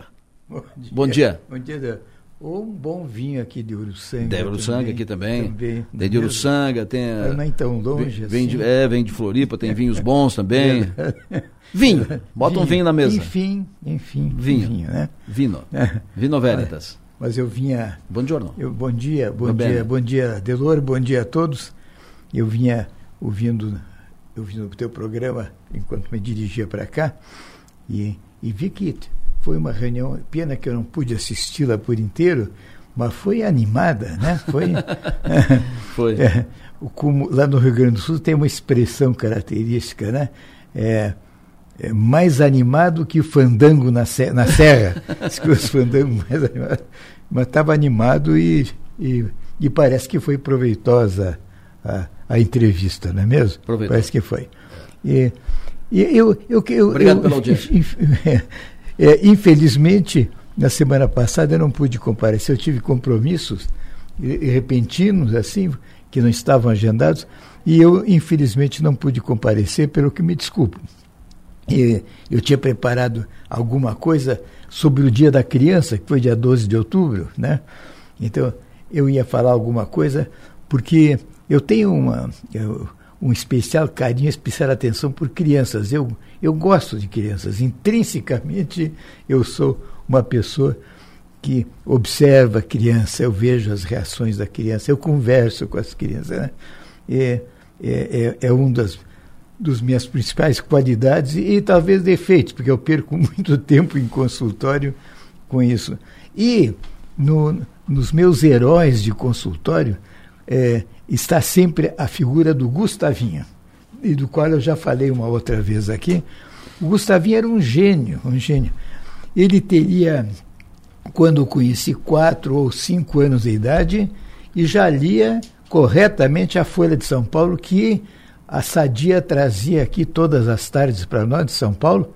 O pai era assinante, o pai lia a Folha de São Paulo e a força de ler com o garoto grimpado nas costas dele e o menino a toda hora perguntando o que era essa, esse negócio, o que era, era outro, e o pai dizendo, olha, isso aqui é, é Guaraná, isso aqui é refrigerante. O garoto sabia, sabia ler aos quatro, cinco anos de idade, o que muito me surpreendeu, né? O, a mãe trazendo a criança ao consultório, quando eu me preparava para é, avaliar a visão da criança, mostrando figuras, símbolos, né? um cavalo, um cachorro, etc. A mãe disse, não pode mostrar a letra porque ele já sabe ler. Né? E surpreendentemente, não é que o garoto sabia mesmo, né? a, a respeito do Gustavinho, que decorridos mais de 40 anos, eu não, não esqueci da, da figura do Gustavinho, e que hoje eu sei que a família reside nos Estados Unidos. O pai era engenheiro de Minas aqui e residia na Praça, Praça Nereu Ramos, a principal da nossa cidade, no mesmo apartamento que eu ocupei enquanto, e, eh, enquanto não ficava pronta a minha, minha, a minha casa, em que eu moro até hoje, na qual eu moro até hoje. E, e o mesmo apartamento foi ocupado por essa família quando eu saí, e, e isso explica o fato do, do, garoto ser levado muito cedo a frequentar a nossa igreja matriz, São José, e que, que na época o, o, o, nosso pároco aqui era Stanislau Sizeski, grande orador, uhum. grande orador, grande político também, né? um homem de um homem que tinha pendores políticos muito fortes e uma liderança incontestável, não é mesmo? E então eu, eu lembro de ter contado na, na alguma ocasião aqui da como ele ficou fascinado pelo discurso do dia do padre Stanislau, que era a respeito do é, de, de Jonas e a baleia. Hum. Olha, e ele ficou muito, muito impressionado, o garoto, e não falava noutra coisa. Saiu da missa falando nisso em casa. Na segunda-feira, no colégio, a mesma coisa. Ele não falava a, a, a ponto de preocupar a professora, que chamou os pais para conversar com o garoto, né? E a professora e o pai, engenheiro, procuravam mostrar a impossibilidade. Não é possível uma pessoa ficar ali na boca da baleia, né? E o, o garoto dizia, não, mas o padre falou, é verdade, não é mesmo? E a coisa chega a um ponto em que é, é, a, o garoto diz, olha, eu um dia vou morrer, eu vou para o céu. E quando chegar lá, eu vou perguntar para o Jonas se essa história é verdadeira ou não. Né? a professora argumenta, mas é possível que ele não esteja no céu, né? Aí o garoto fala, então nesse caso a senhora pergunta para ele. Esse era o Gustavinho, né? Rápido, hein? O Gustavinho era impressionante. Deve ser um gênio nos Estados Unidos nessa altura, né? É. Deve estar, se for engenheiro como o pai, vai estar lá na NASA, né? Vai estar qualquer hora é, é, pousando na Lua, outra coisa assim. O, o Gustavinho era uma figura realmente impressionante, impressionante. E, e, e eu me lembro, o último encontro nosso, ele, eles tinham ido a Porto Alegre para o aniversário de uma prima do Gustavinho. E o pai, muito distraído, extremamente distraído, e eu pretendo encerrar com a, a piada predileta do pai, muito, muito distraído, ele vai eh, na moda, estava na moda em Porto Alegre a história dos buffets, quer dizer, os aniversários eram festejados em buffets, e especialmente numa rua chamada Felipe Camarão em Porto Alegre, Hum. só essa rua dispunha de três buffets diferentes, né? Então a família alugava o buffet por uma tarde, vamos dizer, em geral sábado ou domingo, e ali se festejavam os aniversários de crianças, de crianças. E o pai, que era extremamente distraído, leva o Gustavinho até o buffet que ele ele conhecia Porto Alegre, onde ele estudou e se formou, levou o Gustavinho, larga o Gustavinho na porta e diz: "Agora tu entra e procura o tio fulano e a tia fulana, tal, leva o presentinho e vai lá. Quando eles voltam, depois de eles foram ao cinema, saem do cinema, quando voltam, é, procuram o Gustavinho, né, até achá-lo, e o Gustavinho anuncia, olha, vocês me deixaram no buffet errado, não é mesmo? E o, a- o pessoal fica muito preocupado, e como é que foi? Não, foi legal, foi legal. Até ajudei o mágico durante o espetáculo. Porque o Gustavinho era uma figura realmente danada. né? No meu consultório, uma ocasião, ele, o, o meu velho consultório no Hospital São José não dispunha de muitas facilidades, inclusive em termos de banheiro. E um dia o Gustavinho, em plena consulta, reclamou que queria o banheiro para fazer xixi, né? E a, a- mãe pergunta, tu, você aguenta até lá? E falou, aguentar eu aguento, mas o xixi não. e por fim, o pai, que era muito distraído, muito distraído, tinha uma piada que ele me contava a cada ano quando vinha consultar o Gustavinho, crente que eu não, não conhecia mais a piada. Por uma questão de educação, eu dizia que não conhecia a Claro. história e ele então repetia. E- esse pai tinha um sobrenome alemão comum desses, como Miller, Schmidt, um sobrenome comum. E, e falava um dialeto alemão, para mim incompreensível, acho que para a maioria das pessoas também. E esse, a história que ele contava era do cidadão que era um viajante comercial e que então passava grande, grande parte do tempo fora de casa, até que um dia vai viajar a uma na, naquela época no Rio Grande do Sul se viajava de trem. Eh, Não havia rodovias e tre- existia trem, então ia-se de trem. E o, o, o cidadão é esse, o vi- o viajante comercial, por uma questão de greve da, ferrovia, é obrigado a voltar para casa, mas passa um telegrama antes avisando: olha, eu estou voltando para casa porque tem uma greve, eu estou impedido de trabalhar. E quando chega em casa, ele eh, eh, percebe que a esposa dele estava é, jantando normalmente com um vizinho todas as noites. Hum. Né? Ele fica irritadíssimo e procura o padre local, né? Pra, que era muito, de quem era muito amigo e a quem relata o fato. Né? E o, o padre escuta pacientemente aquilo e ele me conta o final em alemão. Em alemão seria mais ou menos assim, hein? se tiver alguém que conheça o dialeto, é, o, o padre disse para o cidadão, Efter sie ist neber schuldig. Quer dizer, talvez ela não seja culpada. Efter sie nicht behalt dem Telegram. Quem sabe ela não recebeu o telegrama. Esse era o pai do Gustavinho, né? Que dupla, hein? É. Mas eu, tá reser... tá eu reservei uma coisa mais, mais amena hoje, é, tendo em vista que é final de semana Isso. e que a gente desarma os espíritos, não é verdade? A gente procura ver o lado agradável da vida, antegozando o final de semana que vem logo aí, né? E mais próximos das eleições finais, graças a Deus, né? Vamos nos livrar de tudo isso até que a gente é obrigado a ver na televisão. E então só para encerrar a minha maneira, eu gostaria de dizer que na saída aqui eu, teve um, um, cidadão que eu vejo na televisão, eventualmente, que me cumprimentou, né? O que me fez lembrar uma velha história, né? Puxa, eu vejo tanto cara na televisão que ele até já me conhece, não é mesmo? então, é, desejo a todos um. Animadinho. Um, desejo a todos um bom final de semana, claro. né? com muita saúde a todos, não é mesmo? E tempo bom. Que Deus nos ajude, né? Sempre bom recebê-lo. E lembrando sempre que o nosso papel nessa vida é ser e fazer feliz. Verdade, verdade. Prometo voltar para o ar às seis da tarde no ponto final, agradecendo a audiência de todos vocês. Mais uma semana que se encerra. Amanhã, no Nomes de Marcas, Nomes de Marcas, amanhã, 11 e meia da, da manhã, hum, vou, vai para o ar uma entrevista com a dona Gilda Benedetti. Professora, aposentada, uma vida dedicada à sala de aula, à cultura, aos alunos, ao magistério e à cidade de Criciúma. 90 e tantos anos ela fez, fez 92, agora 92, 91, nessa semana aí, nesses dias. E ela tem a história de Criciúma na sua cabeça. Uma entrevista muito agradável. Amanhã, 11h30 da manhã, Nomes e Marcas, Gilda Benedetti, nossa entrevistada. Sucesso e energia.